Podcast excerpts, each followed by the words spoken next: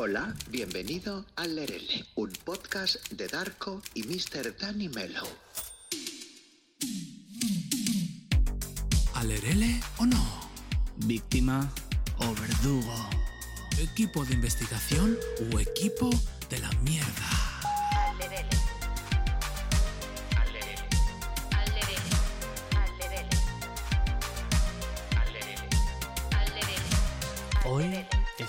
Con Rush Smith. I feel the rush. I give you the touch. Bienvenido. Eh, ¿Qué tal? Muchas, gracias, a No, vosotros. gracias a ti. No, hombre, venir. no. Qué guay tenerte aquí. Uno de los veteranos de YouTube. Te voy a contar una anécdota que no te he contado fuera de cámaras, que quería esperarme a contártela aquí. Y es que eh, yo tengo un canal de YouTube y de las primeras personas que escribí y me contestó fue Rush. En plan, le pedí como una colaboración y al menos me dijo para decir algo que es muy importante, que no, porque por lo que fuese, porque estaba liado lo que fuese, pero por lo menos contestó. Cuando estaban los mensajes de, de YouTube, no sé si te acuerdas. Sí, pues eso tiene que hacer un... Muchísimo. En 2013, por ahí. Qué fuerte. Y entonces, claro, mi hermano era como muy fan de Chusita, Qué tuyo, guay. tal. Y nos pusimos a contactar para ver si querían hacer una pequeña colaboración. Yo estaba como empezando. Y la única persona que me contestó fue Rush. Y dije yo, qué majo. O sea, qué majo. Qué cíclica es la vida, ¿no? Pero También. fíjate, le dije que no, ¿eh? O sea, No, no, pero da igual. O sea, me pareció como guay porque dije, está guay cuando Claro. te- que te digan que no, aunque sea. ya, ya. A ver, Yo intento que- contestar, pero es verdad que en ciertos momentos de mi vida ha sido complicado gestionarlo. Claro. O sea, que te habré contestado a ti, pero seguro que he dejado gente sin Puede contestar. Pues Te agradezco el gesto Pues fuiste muy majo. de dejarme bien, pero estoy seguro que, vamos, saldrá la gente diciéndome... No, no, pero fuiste muy majo y me pusiste todo que fue como muy guay. Y dije, Ah, bueno. mira qué majo es. Pues Es nada. verdad. Le doy las gracias al Ras del pasado. Por ese Ahora mismo, te, si no te haría un expose aquí. No, pero es verdad. A ver, también la gente, ¿no? Gestión, son muchas gestiones de la vida también. No se puede estar en todas partes. Mm. Pues bueno, está hoy con nosotros Ras eh, por muchos motivos, ¿no? Que queremos aquí como poner encima de la mesa. Pero principalmente hay un tema que nosotros, eh, bueno, no tenemos como siempre muchos temas en la cabeza, ¿no? De nos gustaría hablar de esto, de esto y tal. Y hay uno de los temas que es el tema un poco de, de- del colectivo en general, pero cómo se aborda de cara a la infancia, ¿no? Cómo se aborda la educación. Es verdad que, por ejemplo, hemos hablado en un podcast de la educación como tal y siempre vamos dando pinceladas porque, bueno, al final no es, es nuestra vida. Pero era un tema como del que queríamos no dedicarle bueno dar- darle su espacio y jo no nos ha parecido no encontramos mejor persona que, que tú la verdad con, con el cuento que, que editaste que, que es eh, bueno es que es una maravilla de historia en plan es bueno muy bonito ahora hablaremos de ello y, y nada pues que muchas gracias por venir A y vosotros. entonces yo para empezar quería preguntarte em, ¿por qué no? ¿en qué momento Sale esa la idea, idea. o, o hizo un clic y decidiste hacer este cuento.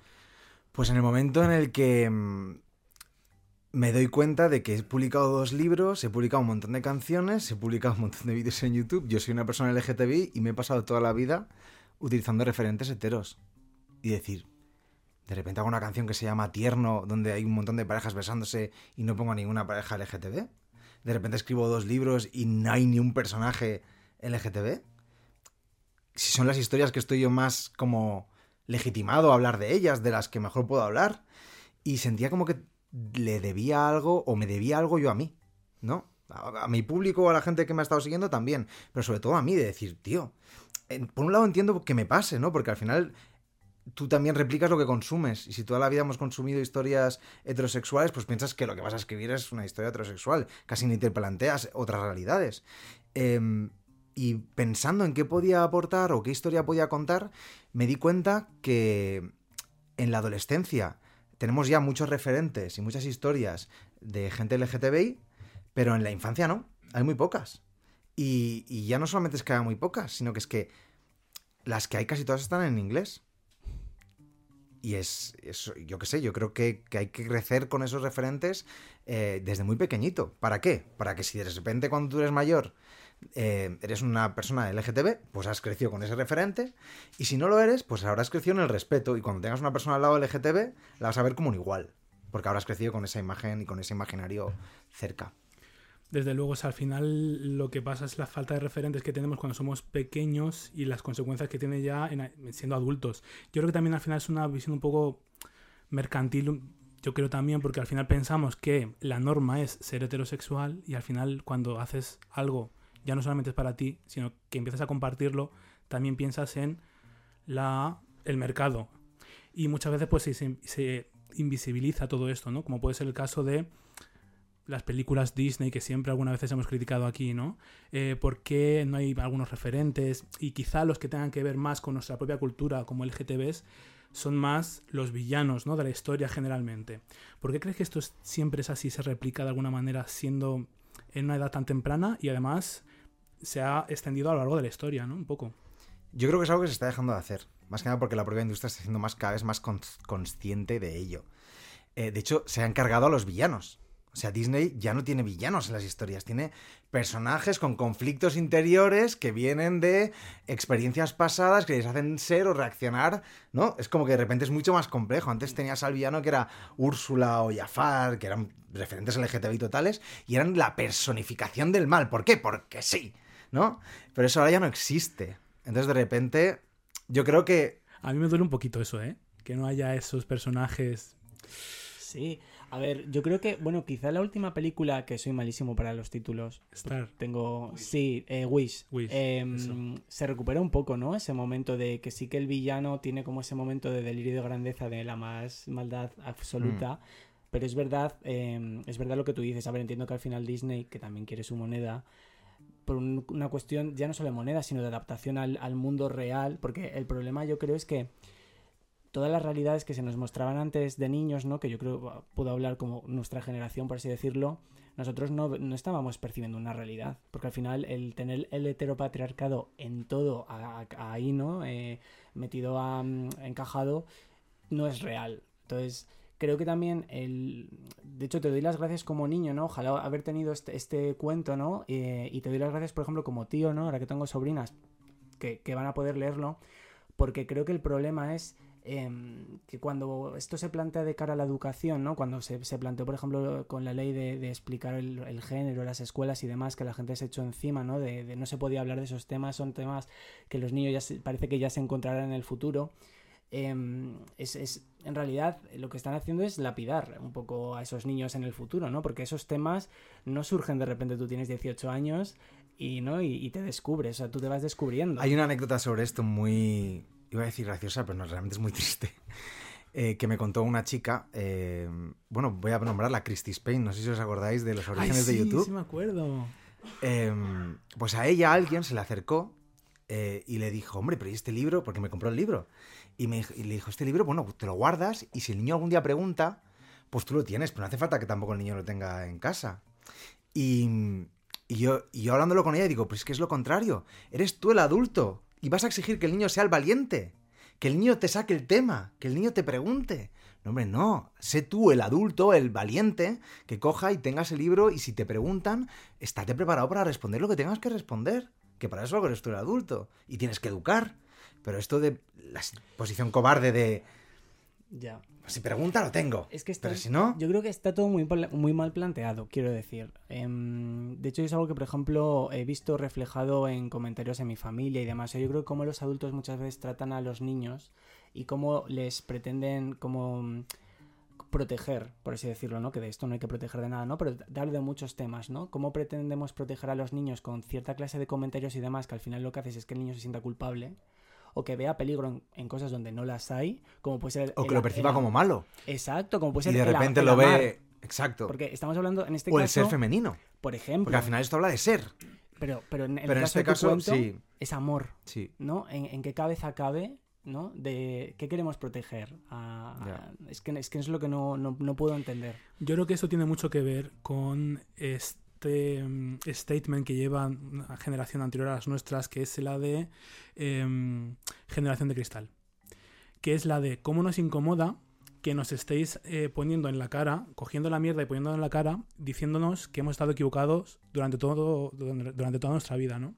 Y que todas nuestras cosas se tambaleen. Y creo que hay un punto de ego en la sociedad que yo creo que todo el mundo tenemos, pero en este caso yo creo que está muy marcado, que es la de, no, no, no, nuestra generación tenía razón.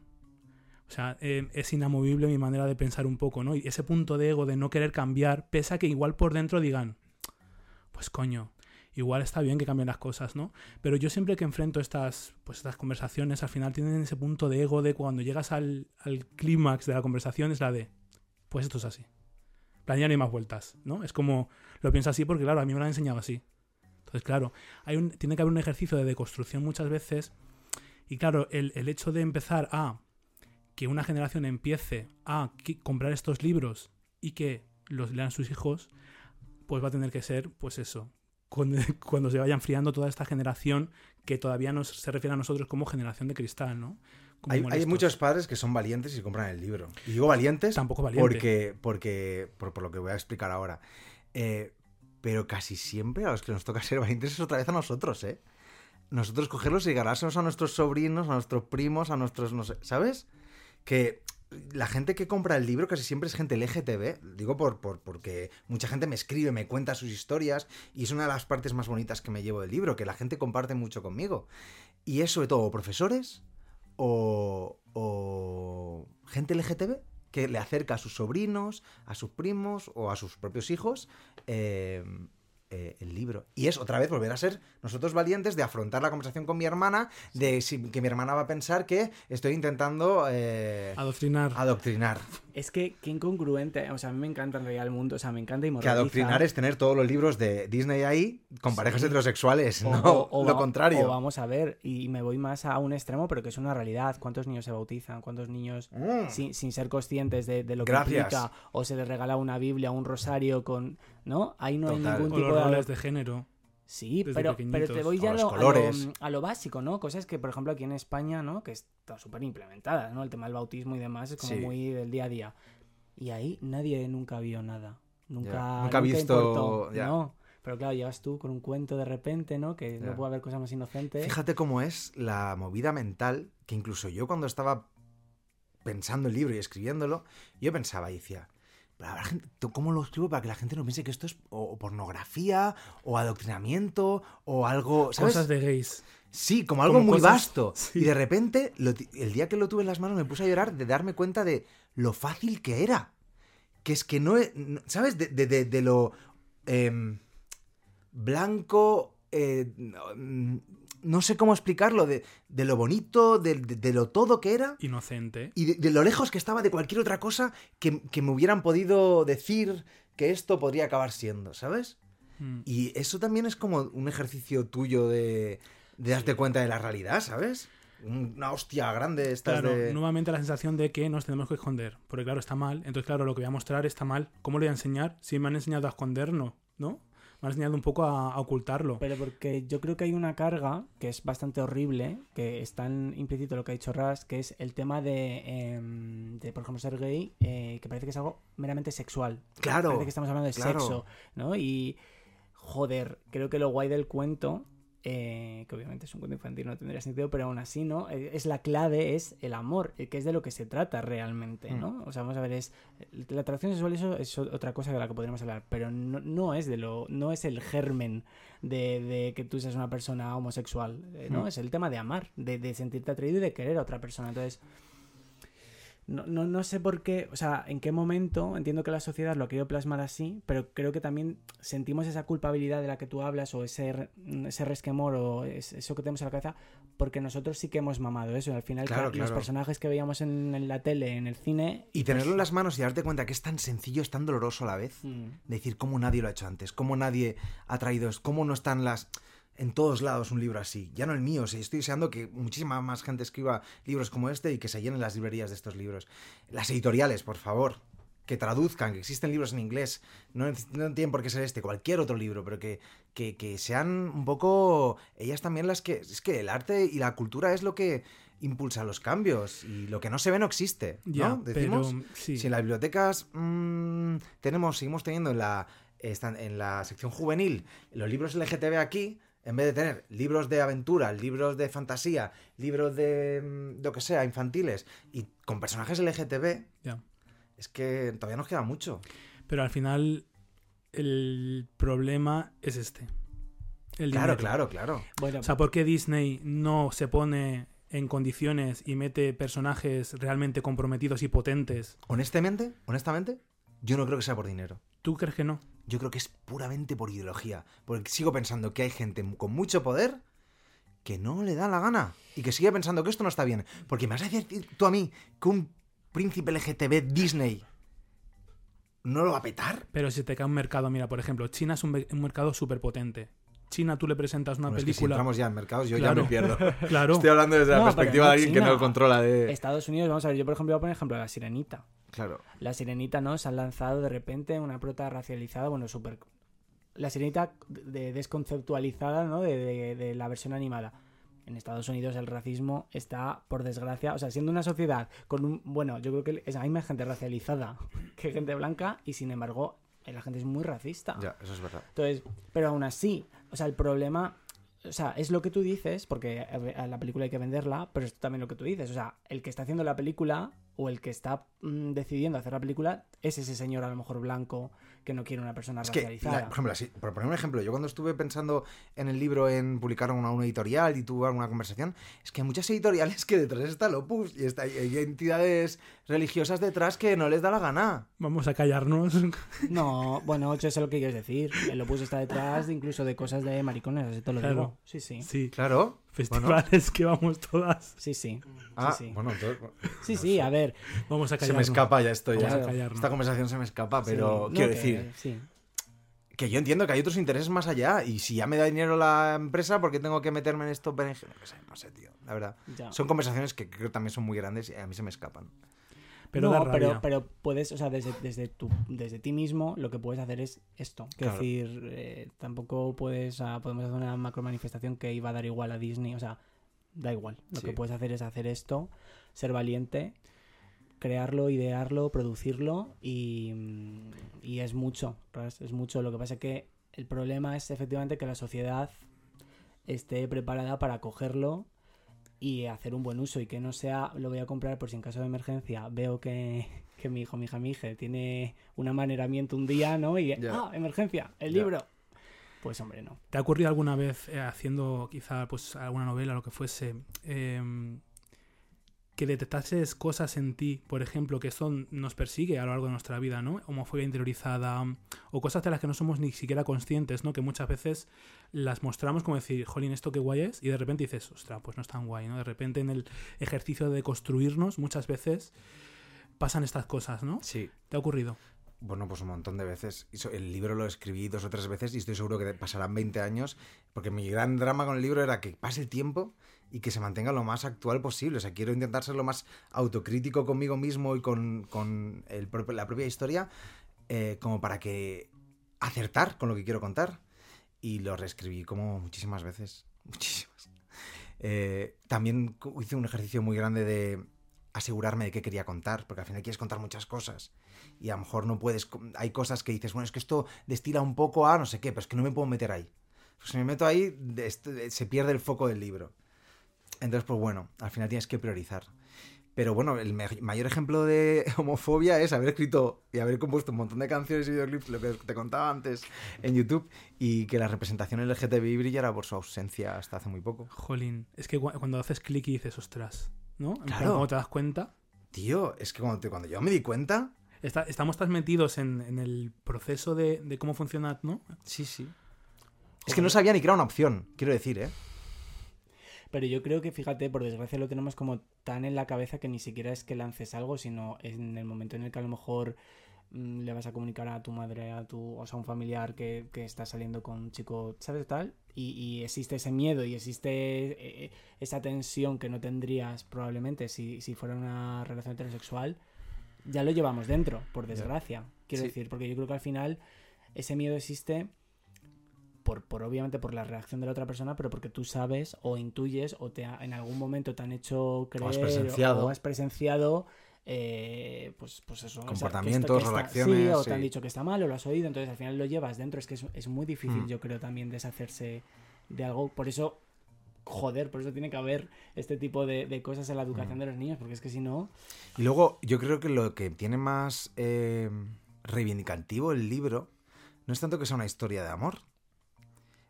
O sea, yo para mí lo más reivindicativo y lo más político que tiene el libro es que es el título, que es Y fueron felices. Porque hemos crecido con tantas historias LGTB durísimas Mm. que de repente reivindicar que nosotros podemos ser felices, algo tan sencillo y tan básico, es lo más político que podemos hacer. Decir que el amor es para nosotros, pero que la felicidad también. Porque todas las historias, es verdad que ahora tenemos referentes en la adolescencia de historias felices. Tenemos a Herstopper, tenemos, ¿no? Que ojalá los hubiéramos tenido en- cuando yo era más pequeño. Pero hace años no. ¿No te pasa cuando ves gestoppers o, ve- o ves series que están destinadas precisamente a poder em- enmendar y encauzar un poco todas est- estas movidas de, claro, la historia de las personas LGTB tiene que ser tristes, o tiene que estar basadas en el bullying, o tiene que estar basadas en... que hay cosas que incluso detectas que dices tú, uy, ¿por qué tiene que estar ahí, no? Yo, por ejemplo, vi a Stopper y estaba ahí con el con el chip puesto de se puede mejorar, se puede contar mejor. Se puede, claro, Sí. claro. Se seguro. puede, sí, hay como cositas que dices... Pero, pero en plan, ¿en, en qué? O sea, ¿en Ahora qué- mismo no sabría decirte, pero recuerdo, he visto solamente la primera temporada, quiero ver la segunda, pero cuando salió la primera temporada yo decía, ay, esto me da un poco de rabia, ¿no? En plan, esto ahora mismo no podría ser de concreto, ¿no? Pero recuerdo estar viéndola y de alguna manera estar con el chip puesto de decir, todavía se puede hacer mejor, O cojones. sea, te lo digo porque yo sí que sé que hay gente que es como que le causa un poco de... O sea, como que la ve muy azucarada, ¿no? Pero precisamente la gente creo que la vemos azucarada, bueno, yo la, a mí me encanta, pero la gente que la ve azucarada es porque, por desgracia, esa no es la realidad, que debería ser la realidad. O sea, la realidad es que tú fueras al instituto, ¿no? Y tuvieras, pues, de repente una amiga que sea una chica trans, que tal, o sea... ¿No? Entonces, desde Sí. fuera, claro, vemos como, ah, joder, todo que... Lo vemos demasiado idílico, ¿no? En plan ¿no? de. Ojalá yo. No sé, ojalá la realidad hubiera sido con esa libertad. Entonces, a lo mejor. Pero también la ficción está para empujarnos a esas realidades. Si no las vemos, no sabemos que existen, no podemos replicarlas. Eh, es eso. O sea, no va, no va a pasar en la vida real, no va a pasar eso en los institutos. Esa, esa diversidad no la vamos a ver si las ficciones no empiezan y si los discursos empiezan a ser los. Se llaman referentes por eso, ¿no? Porque al final es eso, es a lo que intentas tender a. Y Yo quiero, con este libro precisamente lo que intento entender es a que los chavales crezcan con ese imaginario de que la felicidad también, sean como sean, amen a quien amen y sean quienes sean, eh, también pueden, es una opción para ellos. Ya. Esto me pasa últimamente muchísimo cuando, porque ahora mismo hay muchísima sororidad con el tema de las personas trans, ¿no? Y llevan a, pues, a podcast o tal. Y siempre me da cierta rabia porque de alguna manera siempre se suele llevar desde un punto de vista de ¿tú cómo lo sufriste?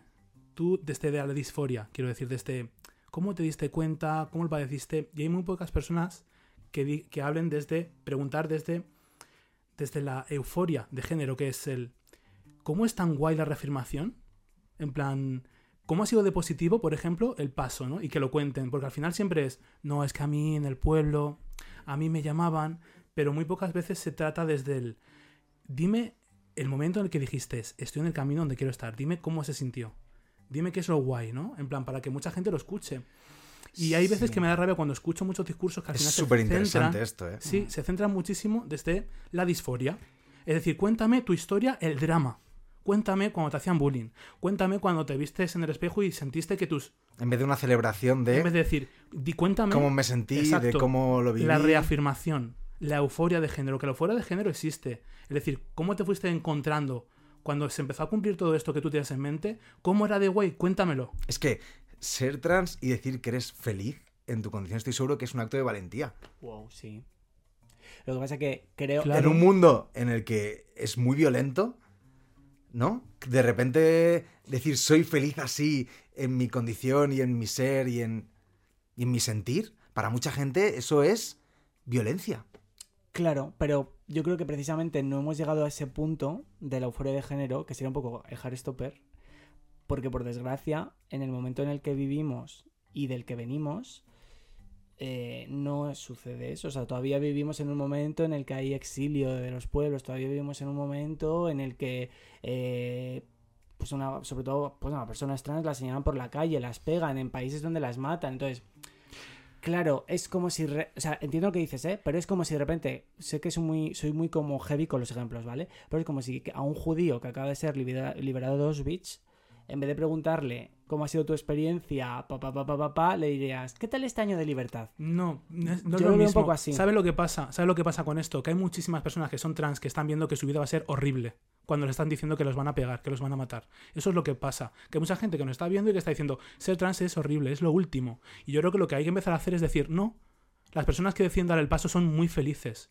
Las personas que deciden empezar a dar el paso y a y a, y a estar donde quieren estar y donde, de donde son, son felices cuando Claro. lo hacen.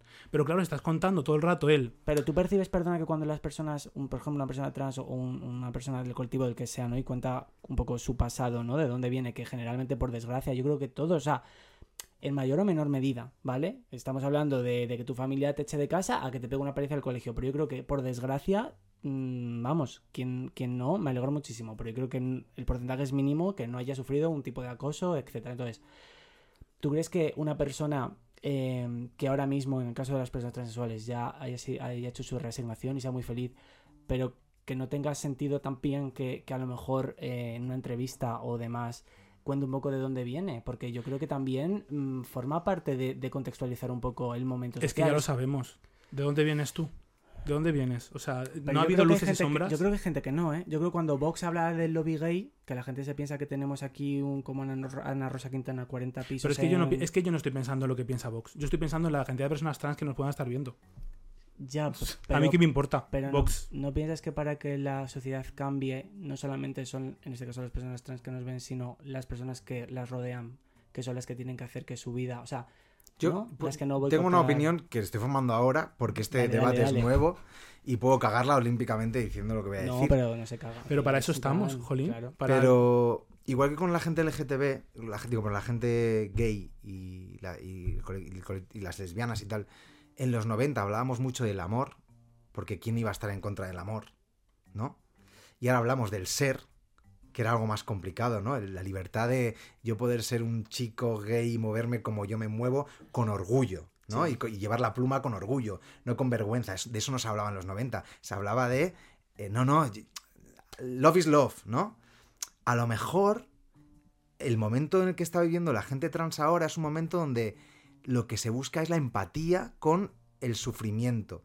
Y la celebración de el ser trans es un paso posterior Mm.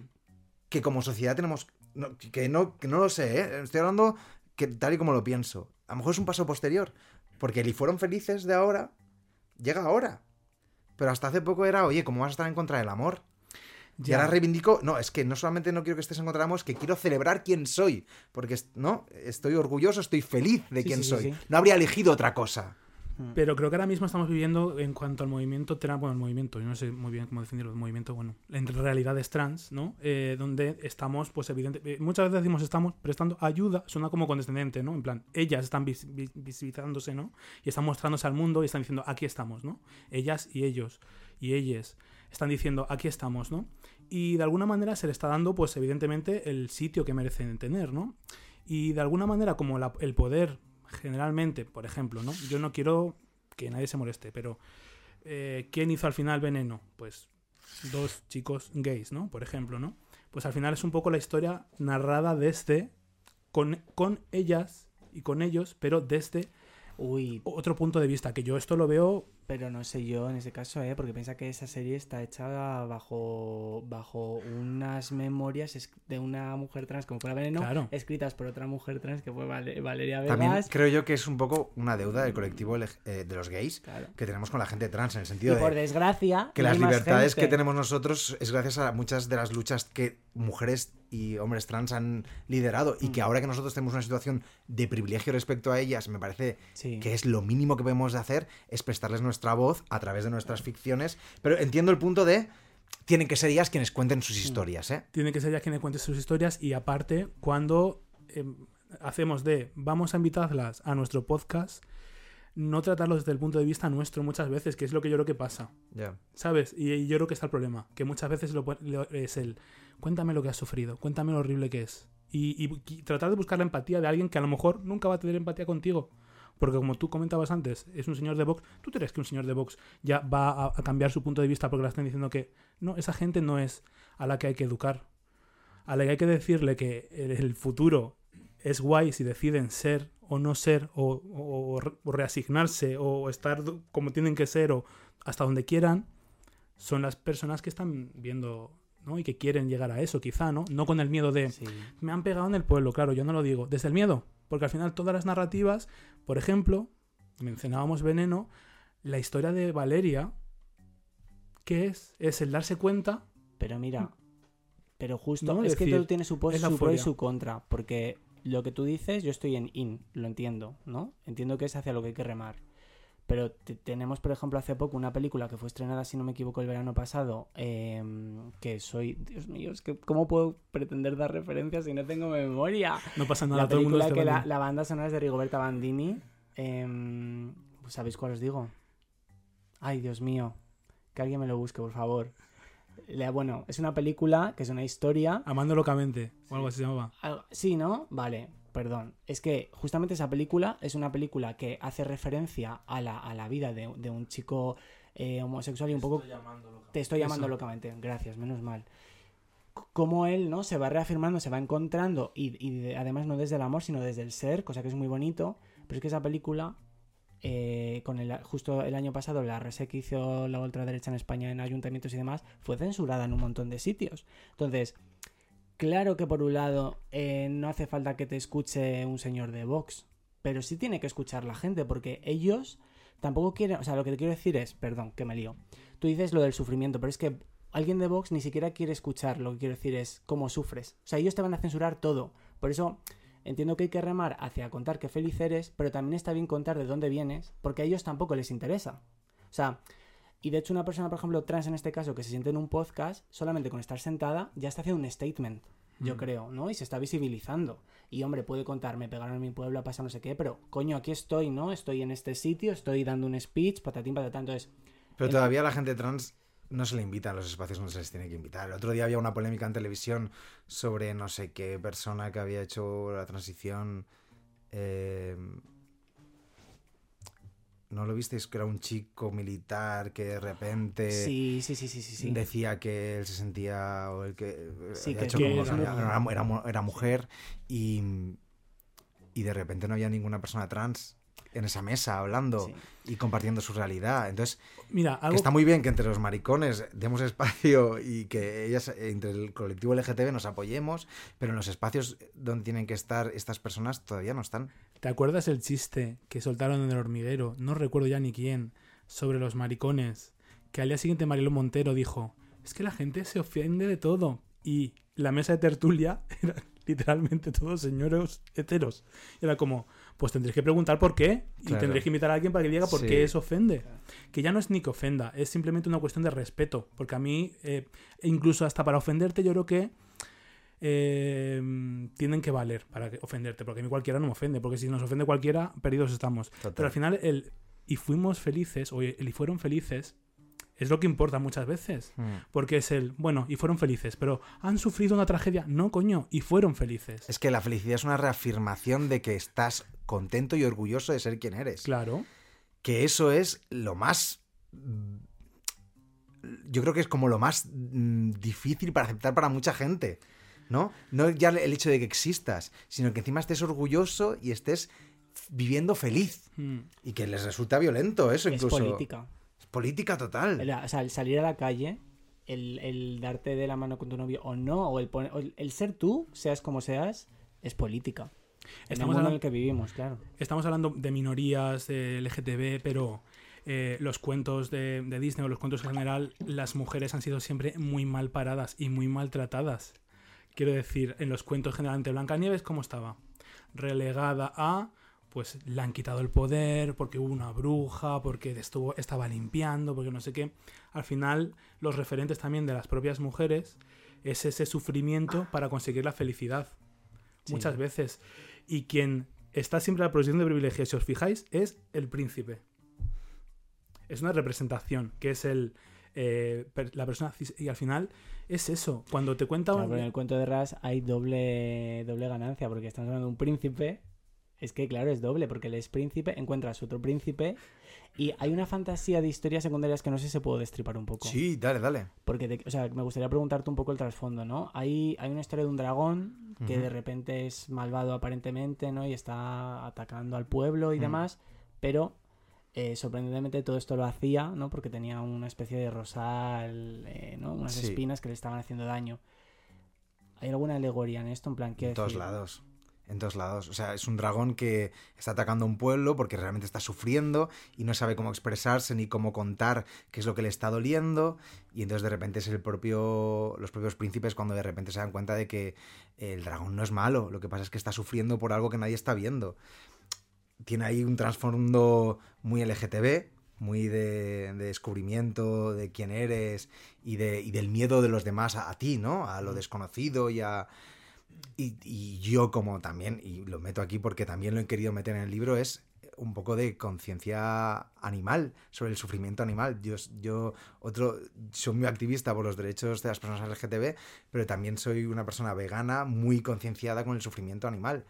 Y para mí son las, mis dos grandes em, luchas y, las cosas que me quitan las energías muchas veces son esas dos grandes luchas. Y he intentado plasmar en un segundo plano pues también ese, ese punto animalista, ¿no? Dentro de la historia. Claro, es que yo de repente, ¿no? En el momento en el que lo leí es verdad que como que mi cabeza hizo clic, ¿no? Y dije, jo, digo, es que este dragón puede ser desde, desde una propia persona del colectivo, ¿no? Que muchas veces en ese punto en el que tampoco te conoces o, o sí, pero intentas ocultarlo y demás, ¿no? Pues también vives un poco con ira, ¿no? Y con frustración. Incluso de repente me, me invento, me lo, me lo imaginaba, ¿no? Digo, pues los padres también puede ser, ¿no? De repente que, que mm, su hijo, su hija o su hija, ¿no? Sea, sea del colectivo y, y si- tengan como ira, ¿no? Porque en el fondo no entienden, ¿no? Tienen esa espina clavada que es que no entienden qué les está Mm. pasando, la sociedad mismamente, Total. ¿no? Que muchas veces es agresiva, ataca y agrede porque realmente no saben eh, de qué va esto. Entonces me pareció como muy guay. Creo que tiene como una frase el libro así o algo así que habla de como que no sabíamos lo que le pasaba, ¿no? Sino cómo íbamos, cómo íbamos a poder ay- ayudarles, no sabemos qué le pasa. Que habla un poco también de eso. Esto que comentas a mí me hace como, como Trigger, que me estás contando el personaje del dragón que tiene, ¿no? Que cuántas personas no están de, de la parte contraria a la nuestra porque efectivamente tienen muchísimo miedo de lo que son. ¿No? Esto pasa mucho. Yo tengo familiares que nunca diré que yo sé lo que hay y que eh, en vez de, pues al final, aceptarse, lo que hacen es ponerse en ese bando y forjar su vida en torno a ese dragón que destruye todo. Y en verdad por dentro lo que están haciendo es sufrir muchísimo. Hay una canción de Zahara que dice em, el villano, o cómo es, el que está sufriendo, el que, el que el más tirano es el que necesita un abrazo, muchas veces, ¿no? Yo creo que esto es más real de lo que pensamos, por desgracia. Y está muy mal muchas veces cuando dicen esas- hacen esas campañas de los dos, quizá, dictadores besándose. Que es como, ay, como malo. Pero es que muchas veces es más real de lo que parece, estas cosas, ¿no? Es una- un mecanismo que yo creo que, que tienen muchas personas para del miedo que tienen, de decir no me acepto y entonces voy en contra de mí mismo y lo manifiesto hacia otras personas, ¿no? Entonces me da como ese trigger y digo, Yo estoy muy de acuerdo con esto que dices. Creo que no hay que caer en generalizar que la homofobia viene siempre de gente que a lo mejor tiene alguna cosa que resolver consigo misma y con quienes son. Porque la, yo creo que la gran mayoría de gente no es gente de GTB que está sufriendo y que lo que hace es como provocar eh, esa ira para que... ¿Sabes lo que, que es un poco lo que parece que estás intentando Sí. Creo que existen esos casos, pero que no hay que dar a entender que eso es la generalidad. no, no, desde luego. Pero hay una parte que, que sí, que yo tengo, o sea, que yo es que le pongo cara, ¿no? Entonces es como... Sí, esas realidades existen. Y no son más gente como nosotros que al final también están sufriendo. Sí, Y es doloroso verlo desde fuera y reconocerlo, porque yo también he sido esa persona que en el instituto se ha hecho letero y ha, uh, bro, y, ¿sabes? Y, y he ido coleccionando culos y no sé, ¿sabes? sí. Y he hecho, y, pues a mí me gusta esta, a mí me gusta la otra. Y he jugado un poco a... Pero yo creo que eso, eso lo, lo tiene. Yo creo que tiene que ver mucho con la inmadurez, la validación, seas hetero o no.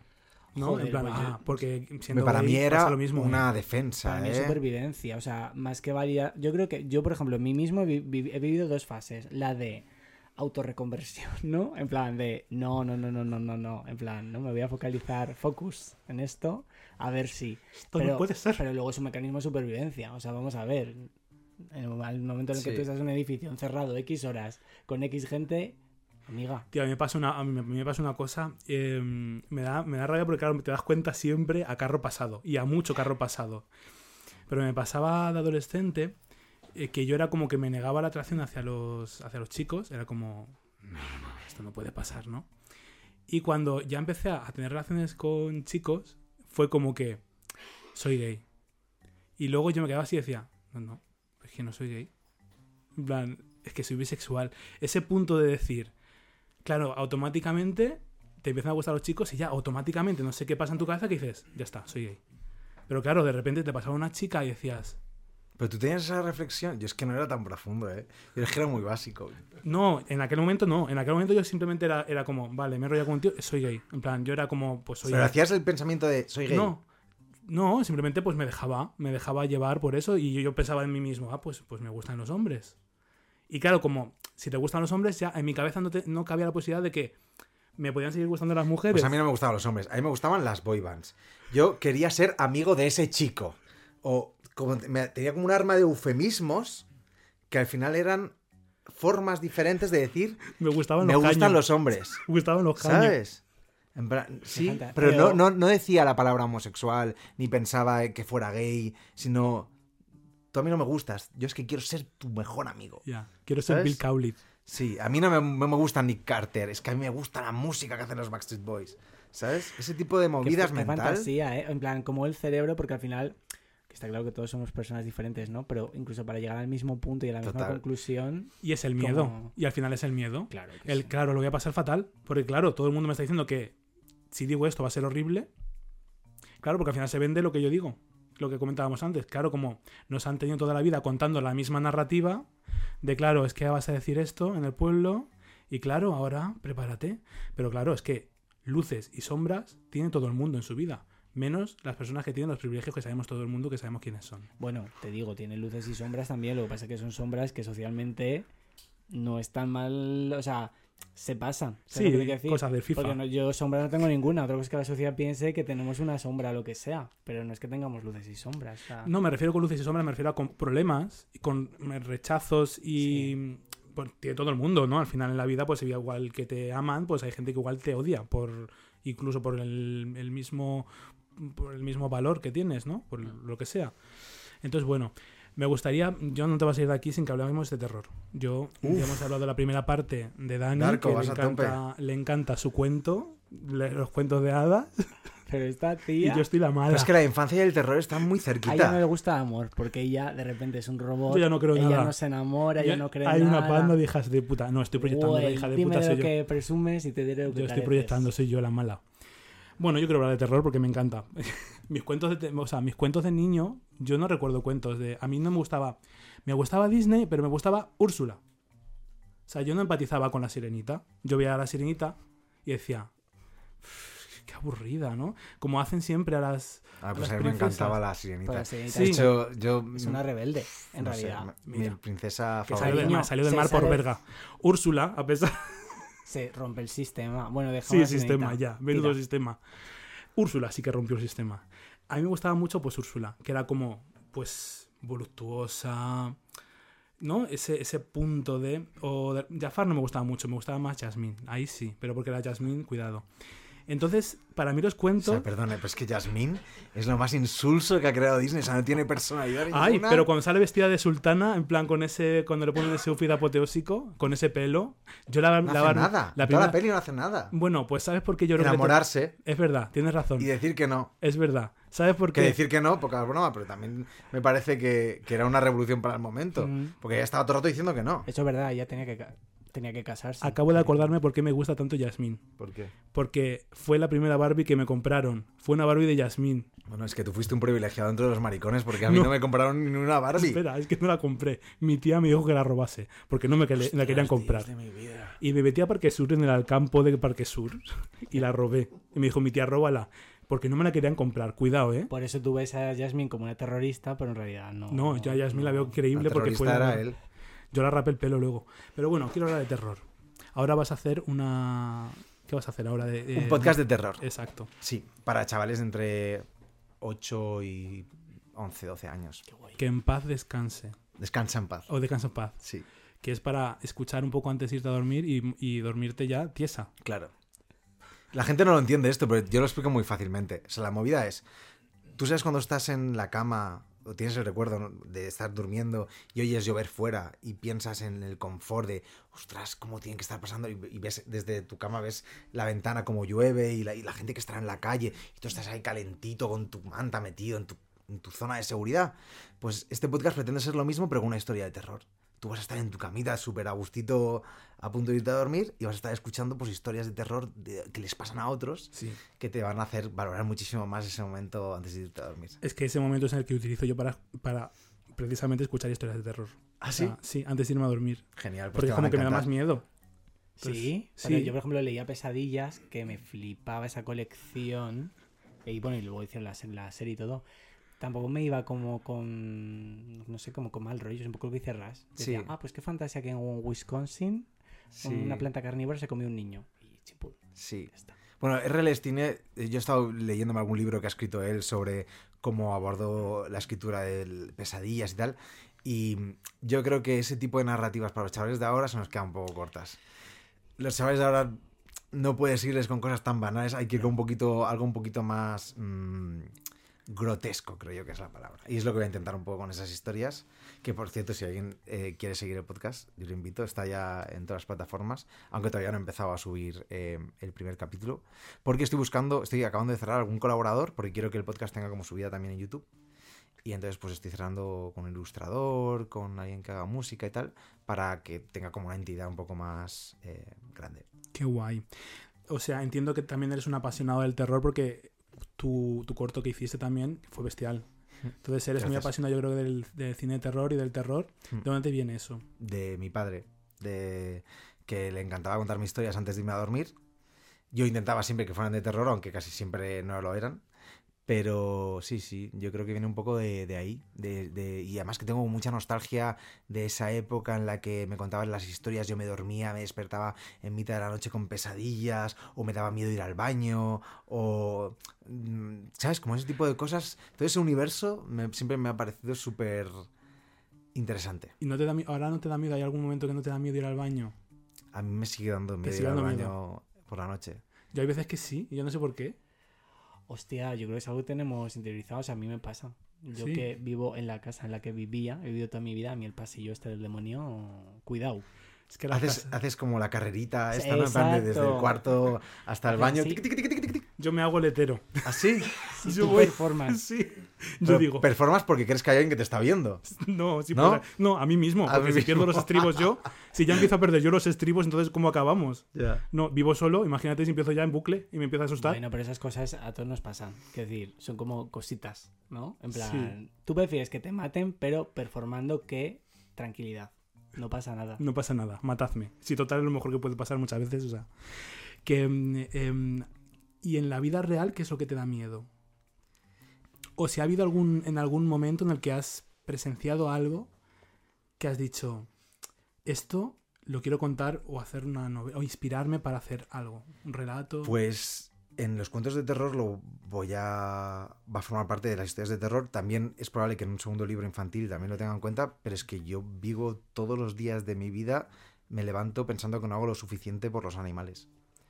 Eh, sufro muchísimo con el maltrato que hacemos eh, a los cerdos, a las vacas, a todos estos animales que llamamos animales de producción, ¿no? Que, los cosificamos y los metemos en tractores y los obligamos a que estén todo el rato embarazadas las vacas para que estén todo el rato dando leche y les quitamos los terneros.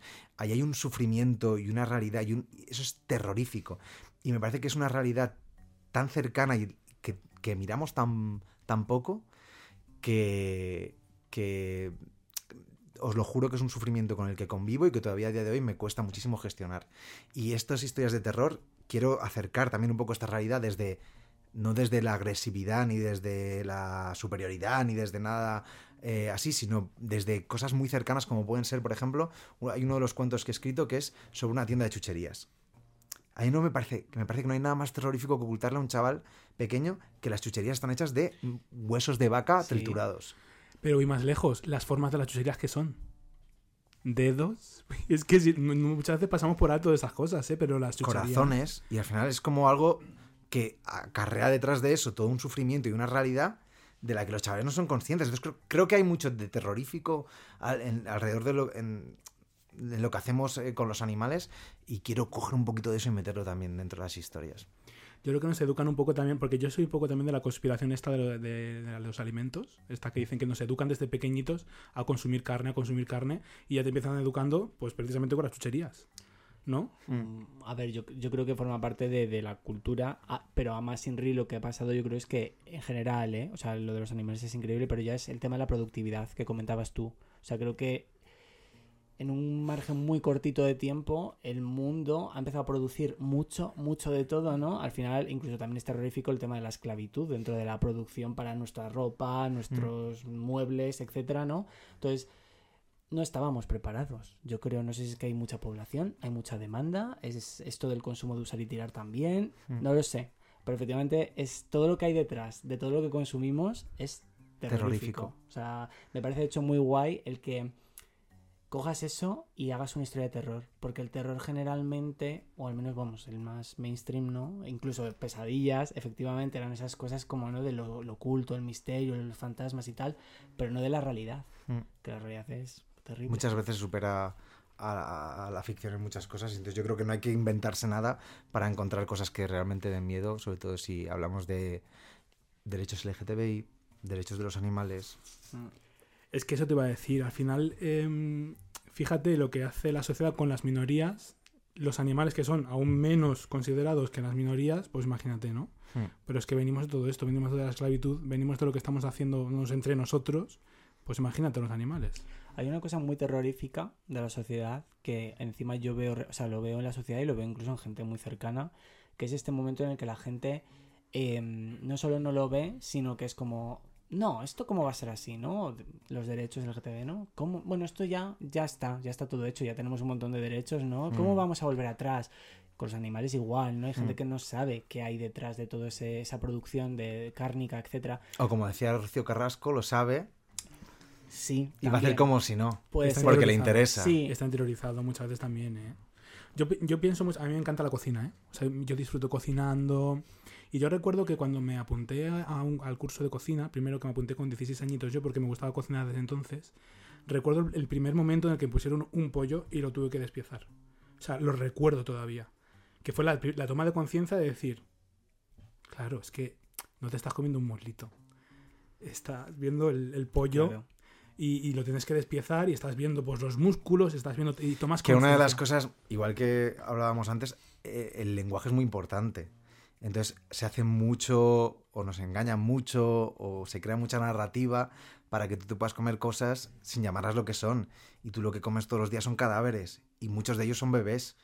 La mayoría de animales que nos comemos no tienen ni un año de vida. Entonces es muy heavy todo lo que hay detrás. Entonces si tú lo llamas eh, jamón dulce o eh, pavo, yo qué sé, como...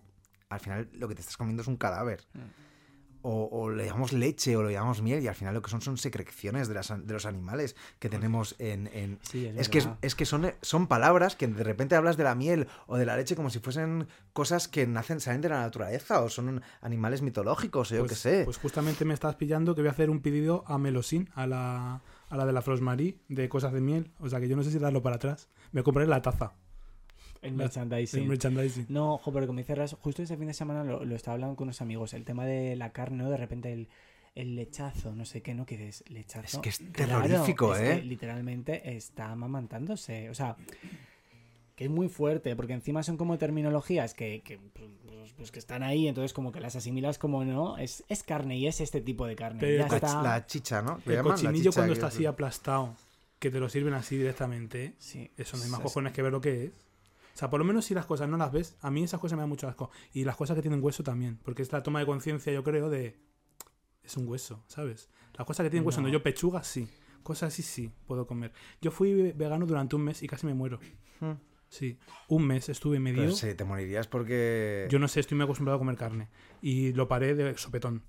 Y me, me dio, yo no sé, casi me muero. Te lo digo. Me empezó, me dijo que, bueno, tenía una cosa aquí de de la vena, no sé qué, que dice que si se te hinchaba o no sé qué, te to- bueno, no sé qué me dijo el médico, pero se me hinchó la vena y casi me voy para otro Pues, barrio. para yo no mí- sé si tenía que ver con eso, pero yo me puse malísimo y dije yo. Bueno, quiero aprovechar este momento para decir que se puede ser 100% vegano y no te mueres, ¿vale? Pero ¿cómo es el proceso? El proceso de hacerte refiero, vegano. ¿se hace como poco a poco? Quitándote un poco, o y es que yo lo hice así, pum, y casi me da algo. Esto pa- No, no, no, perdona. Yo hacía mis comidas, que a mí yo soy bastante generosa comiendo, la verdad. Hmm. Pero yo me hacía, por ejemplo, un tabule. Y me hacía, pues eso, el couscous, me no, hay, echaba... no hay más, más fácil que hacer con tabule. Claro, muy fácil. Y me, me metía a lo mejor media perola, pero me dio algo. O sea, yo no pude mantener eso en el tiempo. No sé. A ver, igual te pillo en un momento. Yo es verdad que, por ejemplo, para mí, yo lo he hecho un poco así. O sea, no, no, no soy vegano todavía. Pero como convivo con uno, mm, es verdad que de forma orgánica el consumo de carne es nada. De hecho, me ha pasado una cosa, por ejemplo, con la, con la carne más roja, más tal, que es. mm, que ya no es una cuestión de, de no hacerla o de no comprarla, sino que me da rechazo, ¿no? O sea, yo creo, fíjate, que si lo haces incluso orgánico, llega un momento en el que tu cuerpo, ¿no? Porque yo tampoco es que, la verdad, lo haya hecho como, voy a hacerlo, ¿no? Ha sido como orgánico, pero no me apetecía y tal. Pero llega un punto que, que por eso te dicen, tienes que comer carne. Pues no, porque para mí, por ejemplo, llega un momento en el que mi cuerpo ha dicho, no, Ya. no te vas a comer un filete, ¿sabes? Me apetece más unos espárragos, de repente, no sé. Yo no sé si es que hay que hacerlos desde un punto de vista más consciente igual. Hombre, consciente deberíamos de ser todos, que es lo que decía Ras y lo que, y lo que yo decía en general del el tema de todo lo que consumimos, todo, ¿de dónde viene? Yo creo que todos, ¿no? Porque Y igual... llamar si- a las cosas por su nombre para empezar. Claro, Que Yo creo claro. que eso ayuda mucho a... Ya, pero por ejemplo, pavo es pavo. Sí, sí. Sí, pero no, perrito- pero... Pero quiero decirte, hay muchas palabras que utilizamos en nuestro día a día para empezar, cuando, sobre todo cuando hablamos de la carne. Hay mil eufemismos. El cochinillo es como cochinillo. O coño, con un cochinillo, un pequeño encima. Sí, pero no Un sé, cochino como que a nivel semántico no es como, ah, un cochinillo. Y luego ves eso que es, es un cadáver de un niño. De todas formas, hay que ser conscientes de que vivimos de una- venimos de una educación muy carnívora. Sí. Mm. También hay que ser muy conscientes, y esto es muy agresivo, eh, de, de- de- de que también ser vegano genera muchas eh, molestias en los demás. Porque la carne y la masculinidad, otro día, esto es para otro día. Sí. Pero hay una relación ahí entre carne y... Sí, sí. Sí, en plan, lo percibes como, sí, lo pones como... Vamos, yo como vegano lo noto muchísimo, muchísimo. O sea, es mucho más fácil que en una mesa una chica acabe pidiéndose lo mismo que tú, que un chico, y, y sobre todo de cómo hablan del plato vegano, ¿no? O cómo... Es verdad. ¿Sabes? Sí, sí. Como, si, no como, si no hay carne en mi plato, yo no estoy comiendo. Las ensaladitas, por ejemplo, es más como para. Claro, un tío Joder. nunca va a admitir que está, por ejemplo. eh, Estamos en una sociedad de la dieta, ¿vale? No quiero decir que por ser vegano es una dieta, porque no es una dieta simplemente un. eh, un- No es una dieta desde el, punto de desde el momento en el que un Oreo es vegana. Claro, entonces, Exacto. pero sí que la- vivimos en que todo el mundo está como a dieta, ¿vale? O sea, la cultura de la dieta está como súper implementada. Y como que la dieta generalmente, un tío jamás va a estar a dieta. Ah, yo como lo que quiero. ¿No? Generalmente es como, mi mujer me ha puesto a dieta. Estos comentarios, Hmm. mi mujer me ha puesto, son, es como cosa de mujeres. Ya. Y una vez, sí, para mí tiene sentido lo que estás diciendo. O sea, a ver, eso es- yo creo que es un poco, es verdad que yo en mi, en mi nicho, ¿no? En mi círculo no, no vivo esa realidad así, claro, porque Víctor, por ejemplo, no come carne y, ni- o sea, en ningún momento he visto como esa actitud. Sí que veo mucho la actitud de la gente de como, ¿y qué vas a comer? ¿Y qué te hago yo de comer? Porque claro, no comes carne, no comes pescado, en plan, como... ¿no? Como hay un conflicto de repente porque parece que todos los platos del mundo, todas las recetas eh, llevan eh, un producto... con su- Es que cada vez que te sientas a la mesa como vegano, estás haciendo un statement político. Mm. Entonces, de repente, hay gente que se incomoda, gente que pregunta, gente que no entiende. Pues al final, como. o sea, es que la gente no le. El otro día alguien dejaba un comentario en un vídeo diciendo que cómo puedo comparar esto con, con ser gay, pero para mí ha sido salir del armario dos veces. Porque. Porque lo he vivido así. Y yo no. Y, las dos han generado violencia a mi alrededor. Y cuando tú te sientas a comer, pues, eh, y te pides un plato y dices que eres vegano y que qué opciones veganas hay, de repente haces que como que los demás se planteen cosas. Se hagan preguntas, se cuestionen si lo que ellos están haciendo bien está bien, si lo que yo hago bien o está mal, ¿no? Y tiene mucho que ver con, eh, pues eso, demostrarles, ponerles la mierda en la cara. Que, que también lo hablábamos antes, con el tema de Sí, no querer asumir la realidad. Sí, decir, básicamente, pues probablemente sea, estemos equivocados en cómo consumimos y cómo comemos carne y, y más que nada cómo lo explotamos todo, ¿no? Mm, Tiene mucho que ver, yo creo, también. Yo os digo que la masculinidad y el veganismo, y el, digo, perdón, la masculinidad y el comer carne están súper conectados. Y cualquier vegano te lo dice. El esto. mayor conflicto es cuando haces vida social, es decir, sales a comer y realmente no hay muchas opciones y las opciones que hay son muchas veces una mierda, ¿eh? Pero esto es como eh, cuando estás intentando dejar de fumar o cualquier cosa. pide ayuda a tus amigos, son tus amigos, ¿no? Pues mis amigos a mí me dicen, oye, hemos pensado en ir a tal sitio y hemos, ya hemos mirado que hay opción vegana. ¿Te gusta la opción que hay? Y, y yo qué sé, yo estoy cómodo. Me cuesta más, esto me cuesta más, más con mi familia que con mis amigos, pero con mis amigos Ya, pero es esto- como muy fácil. Sobre todo con la familia, ¿no? Y, oye, vamos a, hemos visto ese sitio vegano, vamos a probarlo. O vamos a, no sé. De repente, noche vieja, ¿qué has hecho, mamá? Pues he hecho un pescado. Pero eso no es carne, ¿no? En plan, esos comentarios así. Sí, claro. Pero porque al final. Mira. El atún, hay mucha gente que no Sí. sabe que es un animal. O que no lo tiene como muy presente en la cabeza. Y de repente dice, pero tú atún no comes. ¿Pero ¿Atún qué es? El surimi. ¿Sabes? Es como esas cosas que... Pero es que. o Pero el surimi es plástico, ¿no? Bueno, yo creo que llevará mucha mierda, pero llevará un porcentaje, o sea, es, es- es cangrejo en teoría. No sé. Well, No, será tu opinión. Yo me imagino, no sé, a mí esas cosas no me gustan nada mucho, Esco, pero me imagino que igual lo que es es muy poca carne y mucha cáscara y mierda molida, pero es un animal. Es como las chucherías, o sea, Mm. es hueso y cartílago, pero no deja de ser animal. animal. Quiero decir, no es chicha, no es un filetito. En fin, que en el momento en el que eres, te voy a- esto te, lo digo, te lo soluciono en una frase. En el momento en el que eres plenamente consciente del problema, es imposible. Es, yo, para mí es imposible volver atrás. O sea, no contemplo. O sea, hay gente que dice, no, es que fue una temporada vegana, como tú dices. Yo creo que no eras consciente realmente del problema, no has interiorizado suficiente Yo, ese sufrimiento. yo, yo lo empecé a hacer porque vi un documental que me, me daba me di- me- por YouTube, un documental por YouTube de todo este tema de los animales. Y lo vi y dije, tío, ¿esto cómo puede ser? Pero claro, ese documental lo dejé ya atrás, el tiempo va pasando. Pero si está todo el rato a tu alrededor, ¿no te das Ya, cuenta? ya, O sea, ese documental es el supermercado que tienes ahí abajo. Ya. Sí que por desgracia. Mira, yo vivo en Osera. El otro día iba, es que yo, de verdad, yo a veces, o sea, te dan como esos choques, ¿no? Que como que no lo piensas. Salía un, de un re- restaurante asiático y, vamos, salía de la furgoneta con cuatro, yo no sé si eran patos o yo no sé lo que era. Cogías así del pescuezo, así, y los metía para, así, pero así, tal cual, colgando del, del cuello al restaurante. Y digo yo, es claro, porque muchas veces lo vemos cocinado, pero cuando tomas la conciencia de lo que realmente es, luego dentro que se lo Claro, pero despluma. luego la gente de repente dice, ay, que en China comen perro, hoy no. O, ay, no. O no, los de los que, que hace poco la Sociedad de la Nieve, los que se comieron a los compañeros, bueno, por la supervivencia, ¿no? Pero ahí da pudor, ¿no? ¡Ay, un cadáver! Es un humano. ¿Y qué coño es un pavo o un pollo o un...? Mm. Es decir, sí que, hay, sí que deberíamos de tener conciencia, o sea, si la tienes, la tienes con todas las consecuencias. Lo que no puedes pensar es que el pollito pío, ¿no? Sale en forma de nugget.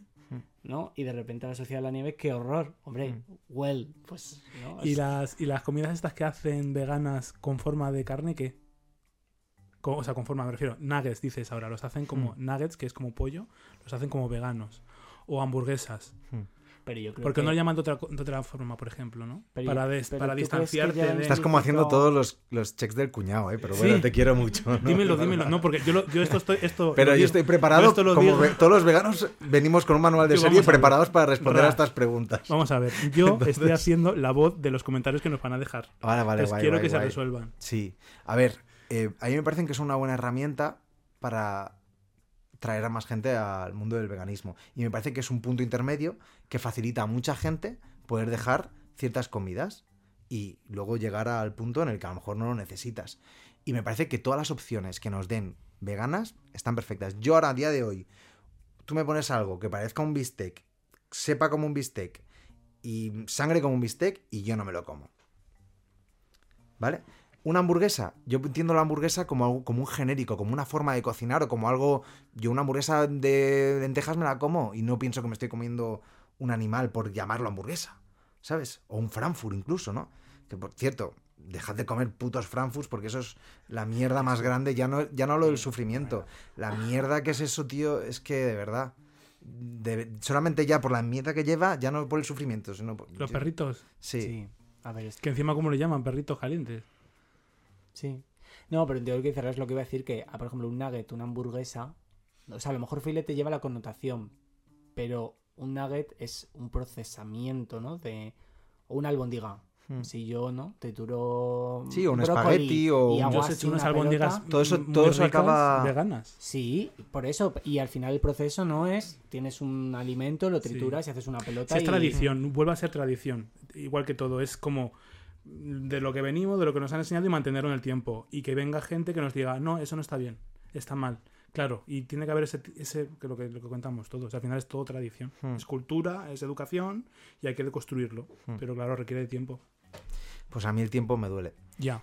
Eso me pasa a mí también con todo esto, el, el- el tema trans. Pues lo mismo, que yo lo veo y digo, tío, nos podíamos meter una pila Claro. en el culo. Claro.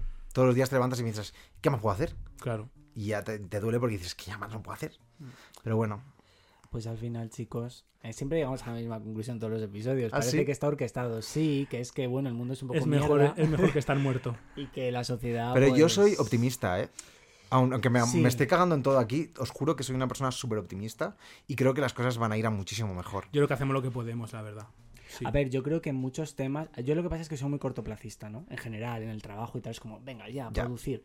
Pero sí que es verdad que hay temas que efectivamente requieren su tiempo, más cuando hablamos de sociedad, ¿no? Que es algo como que engloba a muchos tipos diferentes de persona. Pero es verdad que en muchos temas, por ejemplo, hablábamos antes de dejar Stopper, una serie así, en una plataforma, siendo líder de audiencias patatín patatán, hace 10 años impensable. Impensable. Y 10 años es muy poco tiempo relativamente. O sea Totalmente. que vamos bien. Pero sabes, mira, por ejemplo, ahora mismo está todo el mundo viendo Operación Triunfo y están dos chiquitos como que están liados, que no se sabe todavía. Y había que estaban haciendo una entrevista a... Perdón, no lo sabrás tú, lo saben ellos, lo sabemos nosotros, lo sabe el programa, Pero que ellos no lo saben dicho, sus ¿no? padres. Bueno, quiero decir, Mira, hay... yo es que este año, la verdad que siento decepcionar. yo es estoy que ya de los no lo- no lo he eufemismos, ya, que, que cosas tan obvias. Son amigas. Tampoco podamos... Son amigas. No entres en una operación triunfo y te enrolles con uno y estés todo el rato magrándote con uno en directo, sino Sí, que te digan que- que... te están magrando con uno en directo. Sí, pero como que no lo están diciendo, ¿no? ¿Cómo, ¿Qué pasa? Bueno, el asunto. Bueno, no hace falta decir las cosas para reconocerlas. Ah, bueno. Pues son amigas. no somos amigas, nos comemos el coño, por lo mismo. Pues eh, a mí lo que me gustó mucho fue una, una entrevista que hicieron con un mogollón de chavalas que estaban in love con esa historia de amor, que es como, jolín, qué guay que toda esta gente joven tengan como referente de una relación a dos chicos gays. Digo, joder, qué guay, porque claro, en Operación Triunfo, gays ha habido toda la vida. Pero como, le, como decía Pa- eh, en Paquita Salas, toda la historia de la humanidad, si es que no ha sido un OT. Pero para que sido- veáis viendo, pero es un buen reflejo para que veáis como el proceso, Sí, ¿no? En sí. plan, No ha habido una edición de OT más LGTB que esta, también te lo digo, ¿eh? claro. También porque jamás habían sido los chavales de, de 18 años tan libres como lo son ahora. Que eso también es un reflejo de la sociedad. También es un reflejo de que dentro de la productora también habrán cambiado cosas. Y libertades que ahora se dan hace unos años tampoco eran... eh, ¿No? Quiero decir, en OT2 y en OT3 ya había gays que llegaron a las finales y eso se vivía como la vergüenza, el trauma y todavía me acuerdo yo de Atsur sacando al churrero del armario en OT3. esos temas son muy complicados. Yo me acuerdo de, alejándonos de lo del LGBTB, LGTB, ya no sé lo que he dicho, a Rosa cómo la trataban, algunos comentarios que le hacían con el tema de, la- de que estaba gorda, que estaba estar gorda y cómo trataban todo ese tema, igual, pues vemos la evolución, lógicamente. Me gusta verlo por eso. Porque Por eso digo hay que ser optimista. Si miras para atrás, si miras dónde estamos, Y tampoco hace tanto, ¿cuánto tiempo hace el primero T?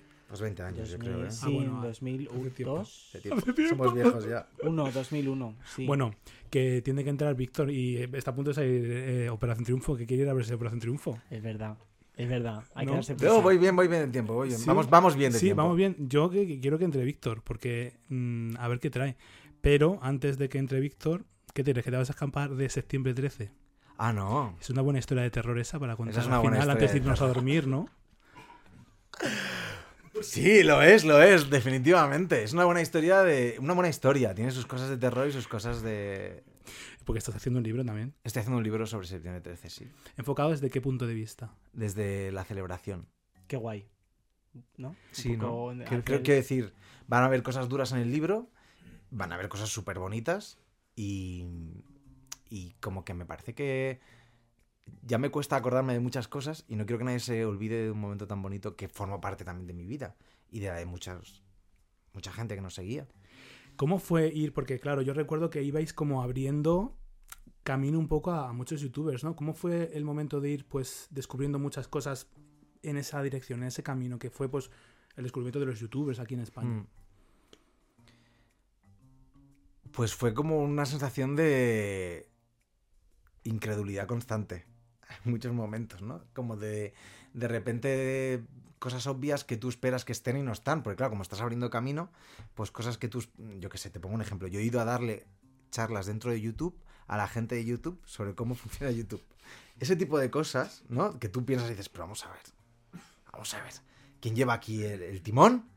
¿Dónde vamos? Porque yo estoy hipotecando mi vida a trabajar en esto y de repente todavía vosotros no conocéis del todo vuestra propia plataforma, ¿no? Claro, porque me imagino que tú también ibas descubriendo cosas y cosas a medida que ibas aprendiendo, o sea, que ibas Sí. trabajando en ello, ¿no? Total. Y las cosas cambiaban muy rápido, muy rápido. Cada vez más rápido han ido cambiando. Por ponerte un ejemplo, cuando yo empecé, tú subías un vídeo al mes y estaba fine todo. Eh, poquito a poco ya eran como dos vídeos al mes. Luego era un vídeo a la semana. Luego martes, jueves y sábado. Y ahora es un vídeo diario. Cuando no, dos vídeos diarios. Es que lo Yo conozco consumo- canales que incluso suben tres vídeos diarios. Quiero decir. Y estos cambios cada vez han sido más cortoplacistas, ¿sabes? Que a lo mejor lo de, de subir un vídeo al, al mes a subir dos vídeos al mes pasaron un año, un año y medio, pero de repente de pasar de eso a subir cuatro, a lo mejor fue todo en un año solo, ¿sabes? O un año y medio. Es el reflejo de. Yo creo que YouTube creció como ¡pah! ¿no? Y es el reflejo acelerado de lo que es la sociedad en verdad. Porque al final el problema que estamos teniendo con el tema de las granjas animales y demás es un poco esto lo mismo. Yo creo que tiene que llevar un punto en el que paremos. Porque es que es el reflejo de cómo es el consumo. O sea, y, y tenemos que ser nosotros que decimos, mira, hasta aquí. Pero yo creo, fíjate, perdón, que es una es un, una- un mix entre lo que demandamos, pero lo demandamos porque nos lo han impuesto. Es decir, tú crees que lo quieres, pero ¿por qué lo quieres? ¿O lo necesitas? ¿Porque lo necesitas de verdad? Es como la música, ¿no? Ahora, antes un artista sacaba disco cada tres años, cuatro, con una gira de por medio. Ahora a single a mensual, ¿no? De hecho, ni, se sacan discos, ¿no? Al final se sacan singles porque es, es necesario estar continuamente sacando y ni siquiera se disfruta eso, porque al final después va a venir otro. A no ser que seas un artista como súper grande, que te puedas permitir el lujo de hacer tu Sí, comeback. pero, mira, Dualipa hace poco, yo tampoco la sigo mucho, pero leí una entrevista que me, me leí además como un extracto que me encantó, ¿no? Que dijo, hostia, estoy de vacaciones, dejadme en paz. En plan, nadie se acuerda, decía que hace cinco meses estaba de gira, porque la gente estaba como, no, ya, ya, Ya. la nueva música, no sé qué. Hostia, hay que frenar. De hecho, a mí me pasa mucho incluso, ¿no? Con yo mi, pro- mi, mi corta experiencia de creador de contenido fue este podcast que estamos haciendo y antes teníamos un canal de YouTube. Y en mí como ser humano muchas veces se me genera tal rechazo que digo, lo dejo. Porque no le encuentro sentido. Al estar continuamente generando, digo, ¿para quién coño estoy haciendo esto? Mm. Llega un momento que no siento que sea para mí, ¿sabes? Siento que es porque hay que generar, generar, generar. Mm. Sí, me pasa un poco lo mismo. Muchas veces no sabes muy bien por qué lo estás haciendo, pero lo haces. Pierdes un poco. ¿Te llegó a pasar eso? Buah, pues es que yo, os lo juro, mira, soy como una persona que viene del mundo del marketing, me dedico a aconsejar a marcas a trabajar sus contenidos, pero luego yo con mis propios contenidos, tío, solo hago lo que me hace feliz. Entonces de repente no he seguido una estrategia muy, cla- muy clara a lo largo de, de... de repente decía cosas como más adolescentes, cosas más eh, LGTB, de repente, o más políticas, súper adultas, de repente hablando, llevo a los políticos a mi canal de YouTube, de repente, ¿sabes? Como, de no sé, he hecho un poco lo que me ha dado la gana. Y eso también ha sido lo que no me ha permitido, yo creo, en muchas ocasiones, eh, como vivir mucho más de esto. He vivido de esto y he vivido muy bien, pero si yo hubiera sido listo y hubiera antepuesto como la estrategia a lo que me hace feliz, me habría ido muchísimo mejor. Claro, pero el precio, tú lo has dicho, es tu felicidad. Claro, claro. decir, al final el dinero está bien porque vivimos en un sistema capitalista y el dinero Claro. te abre puertas de muchas cosas, pero... Hmm. No, es que eh, creo que hemos perdido el rumbo. Hace poco también lo hablaba con, con una amiga con Goti, ¿no? Y ella me decía que ella usa mucho las redes. Decía, joder, ha llegado un punto que Instagram, que por ejemplo era una red social, una red en la que tú seguías a tus amigos y tú veías el contenido de tus amigos porque tú seleccionabas a quién querías ver y lo veías de hecho en orden cronológico, cosa que era lo más normal, era una especie de diario fotográfico. Ya no. Ya hay un algoritmo que te muestra lo que él te quiere mostrar en el orden en el que te lo quiere mostrar. Igual no ves absolutamente nada de, lo que han subido tus amigos, sino que ves de gente que está en Wisconsin de repente o gente que tiene que seguir estrategias para que ese algoritmo les, ¿no? les promocione y es que se ha perdido el rumbo, se ha, se ha perdido el sentido. Ya no hay redes sociales, ya no hay... No sé. Yo creo que esto es un poco como, como el destape. Que hay como una revolución digital, yo creo, de consumo de redes sociales y llegará un momento en el que se estanque. Yo creo. Espero. Porque es que si no. Yo creo que lo que ha pasado ha sido que han venido las grandes productoras, que antes renegaban muchísimo de Internet y de YouTube y de Instagram y de todas estas cosas. Era, no, no, la televisión era lo que te daba el prestigio, la televisión, y de repente no te imaginabas nunca un capítulo, una escena en la que se avecina en YouTube, porque Telecinco miraba YouTube y decía, ¡el demonio! Y de repente ahora tienes ahí, la televisión es YouTube. Mm. Tienes el hormiguero, tienes el, el broncano, el no sé qué, y la nueva televisión es YouTube, Instagram y YouTube, que antes éramos los nerds, de repente, y los, la guapa era mi amiga Chusita, que era una chica Una de reina. lo más normal del Pero mundo, pero una reina, de repente ahora las, las guapas de Instagram son las guapas de la tele, y las guapas de YouTube son las guapas de la tele, que han salido de la tele y se han venido aquí. Y te encuentras a la hija de eh, la no sé quién, a la de la presentadora no sé quién, a- ¿sabes? Toda esa gente de la tele Yo creo que ha pasado con absolutamente redes. todos los oficios. O sea, Sí. han cogido, cogen el eh, cualquier oficio de gente que se tenía que buscar la vida por eso y al final han llegado una un empresario y han dicho, venga, esto lo hago, hago yo un negocio de ello, con todo. Ha pasado con pues, la agricultura, ha pasado con absolutamente todo. Sí, por eso, pero que es, es triste porque al final en el caso de Instagram era una red social. O sea, estamos hablando de una cosa como superhumana, ¿no? Es el, el- Pero tú no dices ahora como Instagram. Yo es que casi solo o sea, lo, lo utilizo sobre todo para hablar con mis amigos. Sí, pero me da rabia que aunque yo, yo lo quiero usar así, pero la plataforma no funciona así. Con lo cual, por ejemplo, yo antes, ¿no? Que podía dedicar 10 minutos, hacía así, veía un poco, ¿no? Esa, esa vida que tus amigos, ¿no? Te querían mostrar un poco, ¿no? Ponerte al día, no lo estoy viendo. Pero digo para chatear, ¿eh? Sí, para chatear también, pero claro, al final es lo que te digo, em, deja de, de su cometido, que O era sea, un día- para un- mí mi parte más social de Instagram es está ahí. Yo sí lo uso así, pero sí que me gustaba mucho la fotografía, ¿no? Porque al final, por ejemplo, yo soy diseñador, me gustaba mucho la foto, entonces me gustaba participar con mi contenido, pero también verlo. Esto, todo esto va con eh, retención de audiencia. O sea, aquí todo el mundo está compitiendo con tu tiempo. ¿Y qué tardas más tú en ver? ¿Una foto o un vídeo? Un vídeo. Un vídeo dedicas más tiempo. Eso significa que si yo consigo que la gente pase más tiempo en mi plataforma, pues me adapto al vídeo. Claro, pero al final. Y es lo que está no es- pasando. Ya, no son el- fotos de tus amigos. Pero ya no es tampoco el vídeo RAS, porque, Esto- vale, imagínate las stories, lo que Vale. tú quieras, pa, pa, pa, los reels, sí. Pero ya es el reel que ha subido a las 8 de la tarde. El reel que tiene música de galería y tres GIFs y un texto rosa. O sea, el algoritmo luego tiene como muchas cosas implícitas para que tu vídeo se posicione, cuando Hmm. realmente no tenías que posicionar nada antes, porque era una cuestión cronológica, Hombre, si ¿sabes? lo utilizas para trabajar, sí, tiene que, tiene Pero que, es que pero es yo una red paso. social. Para trabajo estaba el LinkedIn, ¿no? En plan, en mil anuncios de repente. Es que han cogido algo que era una red social y la han convertido en, en eso, en un negocio.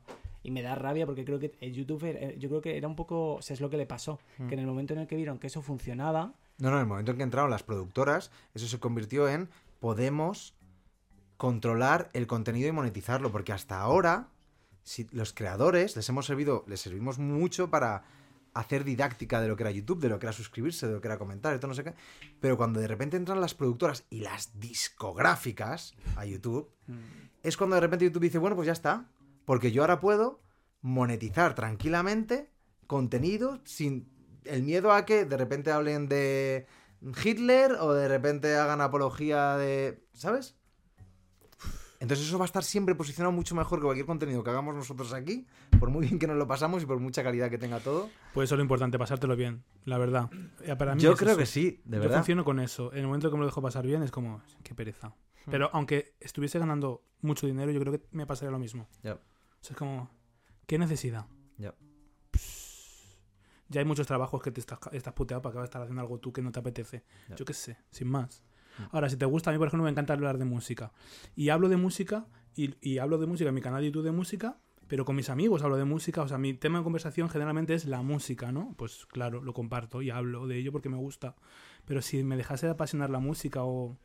Era como, pues, qué necesidad. Pues es que yo siempre he sido como muy cambiante. De repente me apasiona la música, de repente me apasiona un videojuego, de Sí. repente es una película. Entonces al final, ¿cómo haces un canal de YouTube con una persona Ya. que de repente...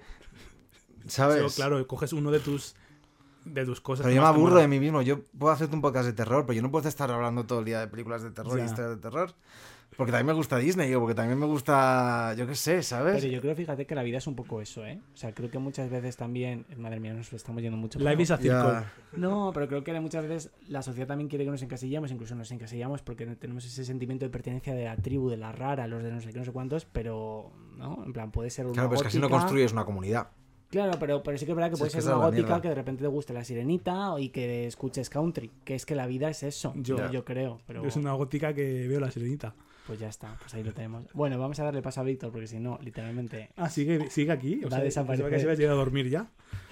Así que nada, que entre Víctor Serrano. Cindy, ¿y esta música? No me digas que también habéis puesto música ahora, Víctor. Biseccionando. Una sección de Víctor Serrano. Bueno, hola señoras, hola Rash. ¿Qué tal? Bienvenido, ¿qué tal? ¿Cómo estás? Muy bien. Hoy le he dicho a una compañera, me ha dicho, ¿por qué no comes carne? Y le he dicho, ¿has visto Baby el cerdito valiente? No digo más, y me he ido. Muy bien. Digo, pobre, pobre cerdito con Ya, lo luego, que luego que se lo dijera era ella, que se lo vea y que se lo cuente, Claro. que estoy cansado de explicarlo. Exacto. Bueno, he traído aquí unas cositas, vamos a cambiar las historias, ¿vale? Vale. Básicamente son ¡Oh! fotos de personajes de Disney y los vamos a mariconiciar, eh, lesbianizar, ¿vale? O sea que lo que vamos a hacer es que de uno en uno vais a coger personajes y les vais a buscar una pareja del mismo sexo y nos vais a contar una historieta, ¿vale? ¡Ay, qué Que van a guay! tener Hay un así, montón. Como venga. Eh, Dani, Hostias. venga, empieza. Eh, va- vamos así. No está mi personaje favorito de Disney, que es la tostadora valiente. Eh, he cogido personas humanas. Yo, Bueno, perdón, pero de- la dibujo, valiente no es de. Disney, ¿eh? Bueno, Eh, Bueno, no, pero la verdad. compró Disney, es verdad. No, la distribuyó. La distribuyó. No sé. Bueno, pero me parece muy injusto porque tuvo tres películas y tam- también compró Star Wars y Star Wars está en todas partes. Están ahora en los parques, eso, eso es Que verdad. El dinero. Claro. Bueno, a ver, pues Tengo voy a que coger. decir mientras te lo piensas que hoy la sección de Víctor es doble. Ah, sí. Sí. Como hago lo ¿Ah, ¿Sí? que quiero. Vale. Pues- ¿Vamos ¿Quién cogiendo los demás por también? aquí? Ah, sí, venga, coged, sí, No, si y así hacemos yo- ejercicio a la vez. Yo cojo la sirenita, que es mi bicho, mi esto favorito. ¿Tu Mi bicho? película. ¿Has Mi película. Cómo te escucharía el rec. Pues, Claro, pues no, me puede estar escuchando. ser. A lo mejor se manifiesta por psicofonía. Hija de puta, eras tú, ha sido ella todo este tiempo. Eh, Tengo mis dudas, ¿eh? Vale, voy a ser muy básico, pero tengo tengo que inventarme una historia y decir por qué creo que Ah, va a funcionar. No, pero decir, ay, pues mira, pues esto y esto lo he hecho por esto. Y ya está. Tampoco hace falta que nos ah, vayamos vale, aquí pues ya está. Pues 40 entonces horas. Tengo el porqué. Bueno, ya la estás. historia. ah, ya ya- tienes hasta un lore y todo, ¿no? Tengo el por qué creo que esta es la pareja. Vale. Pues que no tengo ni idea. ¿Ya estáis todos? Yo tengo Eh, mi historia, bueno. montado. Pues dale, dale. Venga. Sí. Vale, a ver. Busy Buddy. ¿Por qué diréis? Pues no porque se haga la misma película, etc, etc, sino porque son muy diferentes y, bueno, de hecho, en realidad sí se ve la película. Creo que se complementan muy bien. O sea, creo que uno de los kits de, pues para emparejarse un poco, no solo ya de pareja, sino de amistad, es el complementarse y el no ser un poquito pilimili y ser iguales. Y creo que Buddy tiene ese lado un poco más como responsable y Vas, bueno, quizá porque es un- no sabe un poco aterrizado, pero es un poco así más loco, entonces se complementan muy guay. Sí. De hecho, a lo mejor los Sony no nos lo han contado. No somos amigas, nos comemos el coño. Sería la canción de la película, ¿no? Hay un amigo Sí. en mí, no. Es que el hay un amigo en mí. No sé cuánto de generoso es. Exacto. Claro. ¿Hasta dónde? ¿Hasta, ¿Hasta dónde está el límite? amigo? Hay un meme muy divertido de La Sociedad de la Nieve. Dice: Comerme Hostia, a, un comerme meme, a mi Sociedad de la amigo- Nieve junto en la misma frase. Mira, sale Tela, la, eh, no sale sé. la Sociedad de la Nieve y dice: Comerme a mi amigo en la montaña. Y después sale Brogan Mountain. O comerme a mi amigo en la montaña. ¿O cuál os quedaríais? Hombre, vamos a ver. Claro. Oye, pues a lo mejor prefieres comerte a tu amigo en la montaña de la Nieve porque es lo único con lo que puedes vivir. Pues si no comemos carne aquí. ¿Y qué haríais ahí? Ahí tendríais que hacerlo con más, pues, sin más cojones. ¿Ves? Esta es otra frase del manual del cuñado. No, vamos a ver. Entonces te lo cuento, te estoy- tengo respuesta, tengo respuesta. La respuesta es que los veganos no estamos en contra de el señor que está en, la, en África eh, cazando con su lanza para sobrevivir o en la en Antártida, en plan ahí. Estás en contra pescando. del animal. Estoy en contra del que va al supermercado y se compra un trozo de carne, no del que tiene una necesidad y vive en la naturaleza y de repente se Ya, expresa. No tiene otra opción, ¿sabes? Hay lugares donde no hay otra opción que coger y matar Claro. al animal. O a Pero ese animal amigo. ha vivido libre. O tienes que matar a tu amigo y amigo y comértelo. comértelo. Pues, Pues si lo me siento. que comer a mí, Gana el que no es cojo. que no sé, yo moriría el primero, la verdad. Venga, ¿quién quiere ir? ¿Vas tú? Él, Venga, va. no sé. No sé, son dos princesas que me gustan mucho, es Mirabel y Bella. Y de repente he pensado que se llevarían súper bien. Oye, pues sí. Y no estoy llamando a Mirabel bestia, ¿vale? Ni- pero como que creo que tiene su isu y a lo mejor Mirabel le puede ayudar. Además tiene el nombre este de Mira, Bella, Mira, ¿sabes? Me parece que hacen muy buena pareja. Pero, honestamente, también he buscado el punto este de que me recordaban a, a Toñi, la presentadora, que estaba Sí. liada con la Rosana. Sí, Sí, Y de repente las he visto, esa es la verdad honesta, ¿vale? Lo otro es lo que he intentado inventar y he dicho, son ellas. O pues en realidad, sobre todo Rosana, la ¿Verdad? mucho. Ya, Sí. es que Toñi estaba intentando encontrar otra, pero no. No, pero las dos son como súper curiosas. Eso las uniría mucho. ¿no? ¿Verdad? Yo creo que Puede sí. ser. Inventoras las dos. Yo. Yo he seleccionado a Mulan y Ariel. Porque es que creo que son de una cultura completamente diferente y me parece como divertido, ¿no? Que, que yo creo que pueden aprender la una de la otra, enseñarse, puede ser una relación interesante, se tienen muchas cosas que contar, yo creo, ¿no? Pueden hablar y son como muy diferentes, ¿no? Estéticamente además. Entonces, no sé, la fantasía y luego Mulan, que es una tía chulísima, una ejecutiva agresiva, de repente.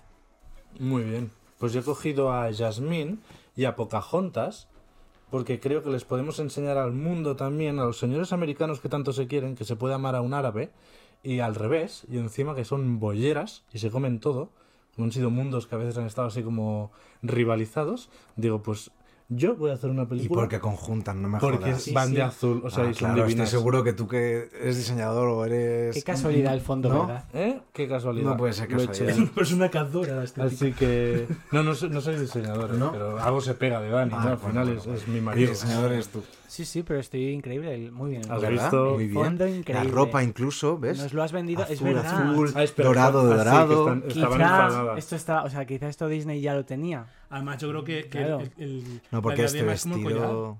Sí, bueno. Ya está como un poquito No saturado, es el vestido oficial de la princesa, ¿eh? Es- es- son eh, sacadas de la página oficial de Disney. Ah, pues. Y la segunda parte, bueno, esto es una chorrada. La segunda parte es otra, bueno, pues. ¿Chorrada? Otro juego. Sí, no, otra, otra tontería. Una tontería que no es tan tontería. Eh, he hecho un llamamiento en YouTube para ver si alguien tenía algo que decirte. Bueno. Madre mía, la Y- gente luego no voy a viene. por ello. Y- yo y voy a por vamos, ello. vamos a ver, vamos a ver. beef. Yauma, Ras, ¿qué tal? Bueno, este mensaje es solo para agradecerte eh, tu amistad, tu creatividad, tu cariño, sobre todo al principio de mi época en YouTube. Eh, ha sido un gustazo compartir tantas cosas a lo largo de los años y espero que nos queden muchas, muchas por compartir. Y también, ya que estamos, pues oye, agradecerte que hayas escrito un libro tan bonito como el de Y fueron felices, tan necesario sobre todo, y que seas tan consciente de lo importante que es alzar la voz cuando las cosas tienen que cambiar. Espero que estés muy bien y nada, que sigas disfrutando de este programa. Me parecía. Qué bonito, por Me favor. parecía poco el que nosotros te diéramos las gracias. Qué- Así que. Qué bonitos roscas, de verdad. Bueno. Pero que no solo te ha querido dar las gracias él. ¿Cómo Vamos que no? A ver, fíjate tú. Hola amigo, ¿cómo estás? Soy RBN. Nada, una me ha dado la oportunidad de mandarte un mensajito. Y nada, lo primero que tengo que hacer, obviamente, y siempre contigo, es darte las gracias.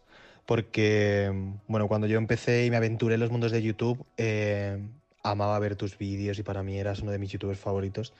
Y tuve la suerte de conocerte en una fiesta, no sé si te acuerdas, en, un- en una terraza en Chueca. Y bueno, me presenté y te dije lo que hacía y tal, y te propuse draguearte. Y Lo y cual yo. te dio muchísimo pánico porque tú obviamente no estabas fuera del armario en temas redes y todo eso. Y bueno, me contaste un poco la historia, pero Y lo que me ayudó. un poco al eso. final accediste y creo que fue, fue algo muy importante para mí. Y creo que incluso la señora Smith fue algo muy importante para ti, porque siento como que te ayudó un poco a, a trascender de ese miedo que tú tenías de, de hablar abiertamente de cómo mm, eras o te sentías en redes sociales. Y, y la, la buenísima acogida que tuvo la señora Smith fue algo increíble. Y creo que, que guardamos muy en el recuerdo eh, lo bonito que fue esa tarde juntos y cómo, cómo estuvimos jugando a ser nosotros mismos y a divertirnos y todo lo bonito que nos ha traído tanto a ti como a mí. Y, y nada, que muchas gracias amigo. Que estoy muy orgulloso de ti y que, que sigues siendo un referente obviamente y que gracias por hacer ese cuento tan necesario, ya no solo para las generaciones de ahora, sino para las generaciones que no lo tuvimos. Así que te mando un besito muy fuerte y espero verte pronto y disfruta mucho de mis chiques del Lerele. ¡Mua! Pero no hay dos sin tres. ¿Qué me dices? Tres. Ahora sale JP rojo. Buenas, Rash. Oye, felicidades por tu libro. O sea, me parece increíble y además muy valiente el haberlo hecho. Creo que es la historia que nos hubiese encantado, ¿no? Que nos hubiesen contado cuando éramos más pequeños. Mira, a raíz de esto, me gustaría que me contases cuál ha sido esa reacción inesperada, mm, obviamente positiva, eh, que has recibido a raíz de haber publicado tu libro. Chao. Qué guay, Víctor. ¡Qué loco! A ver, me has dejado sin palabras. Yo no esperaba este momentazo ahora mismo en mi vida. ¡Oh! Me gusta. mm, Igual que cuando. mm, hablamos del libro.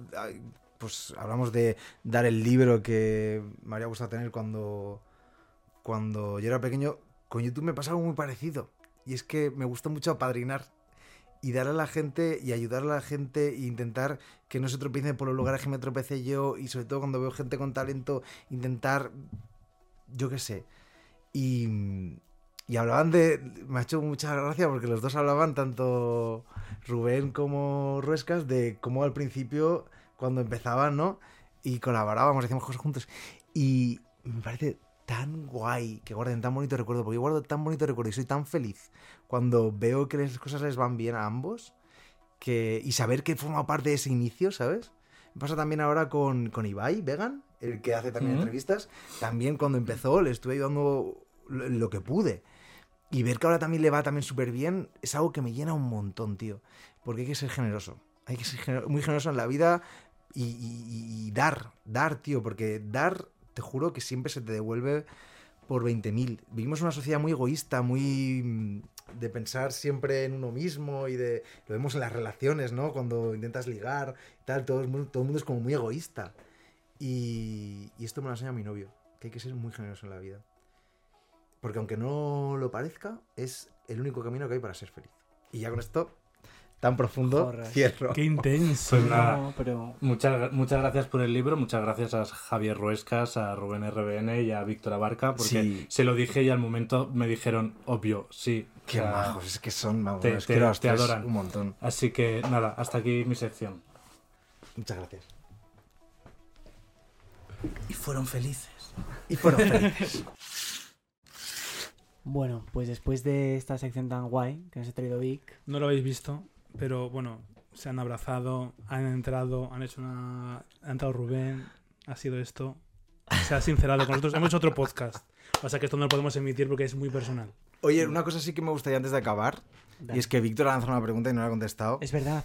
que era algo que me hubiera traído, creo que era algo que me hubiera traído bueno el libro, ¿no? O algo así. Exacto, que, que comentario. Justo acabo que- de recibir un mensaje, ¿no? De una persona que le ha regalado el libro a sus sobrinos y entonces me reenvía un mensaje que le ha, le ha escrito su hermana, ¿no? Su sobrino, su hermana, ¿no? Sí. Dice, cada vez que le leemos a Lucía el cuento de los príncipes y llega a la página en la que se abrazan, empieza, ¡se quieren mucho!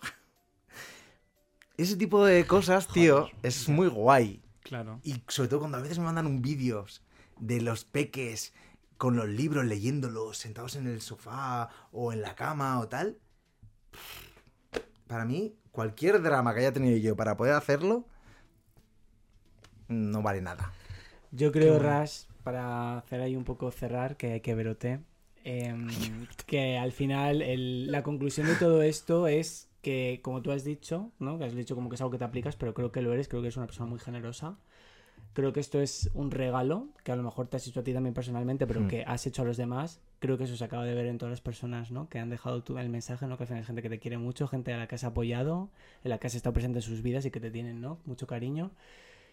Y igualmente nosotros también te queremos agradecer a ver que estés aquí. Hay dos personas más majas, me llevo y, hoy. y es verdad, y creo que hay dos cosas súper importantes que has dicho. Una, el hacer cosas por ser feliz, que sea lo primero, y el segundo, el ser generoso. Hmm.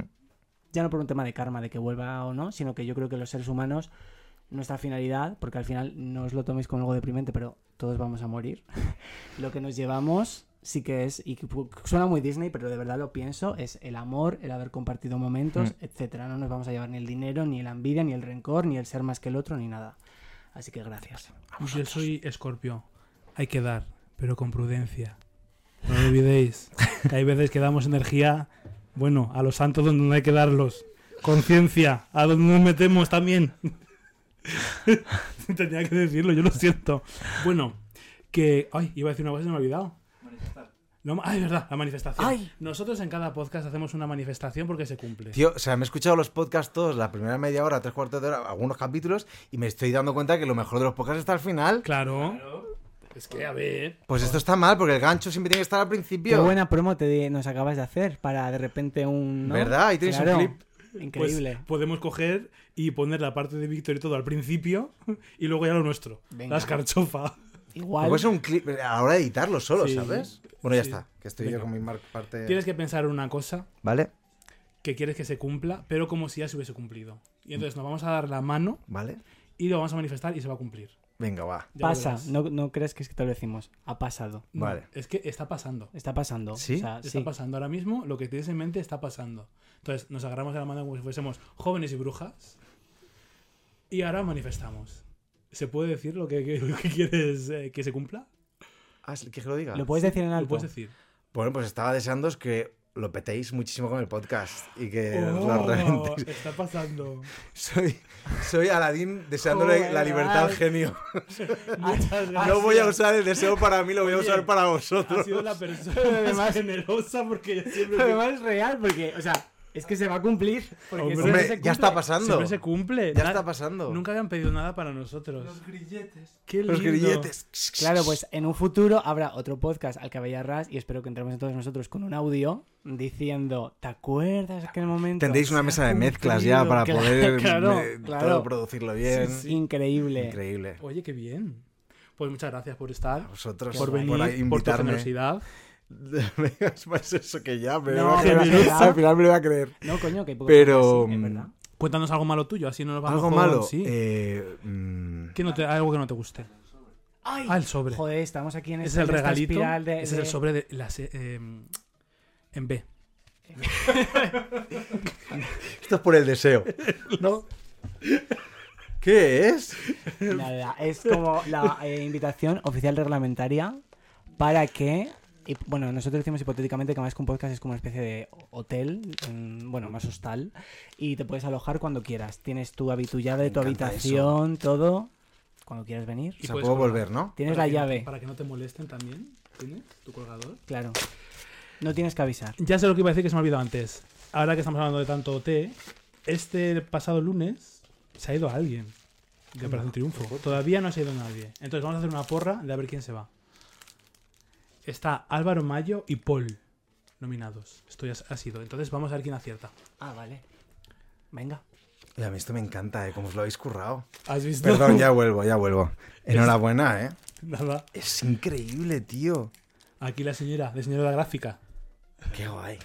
Me lo voy a acordar con un buen recuerdo. ¿Que quién va, se va a ir? ¿Quién se va?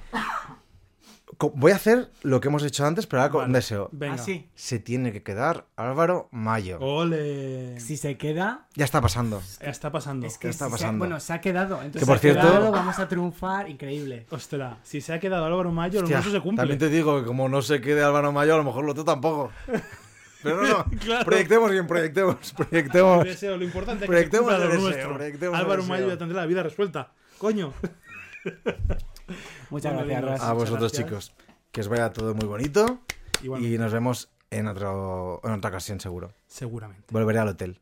Al hotel, exacto. Ahí tiene la llave. Y nosotros nos vemos prontito. Amores. Chaito. Mua.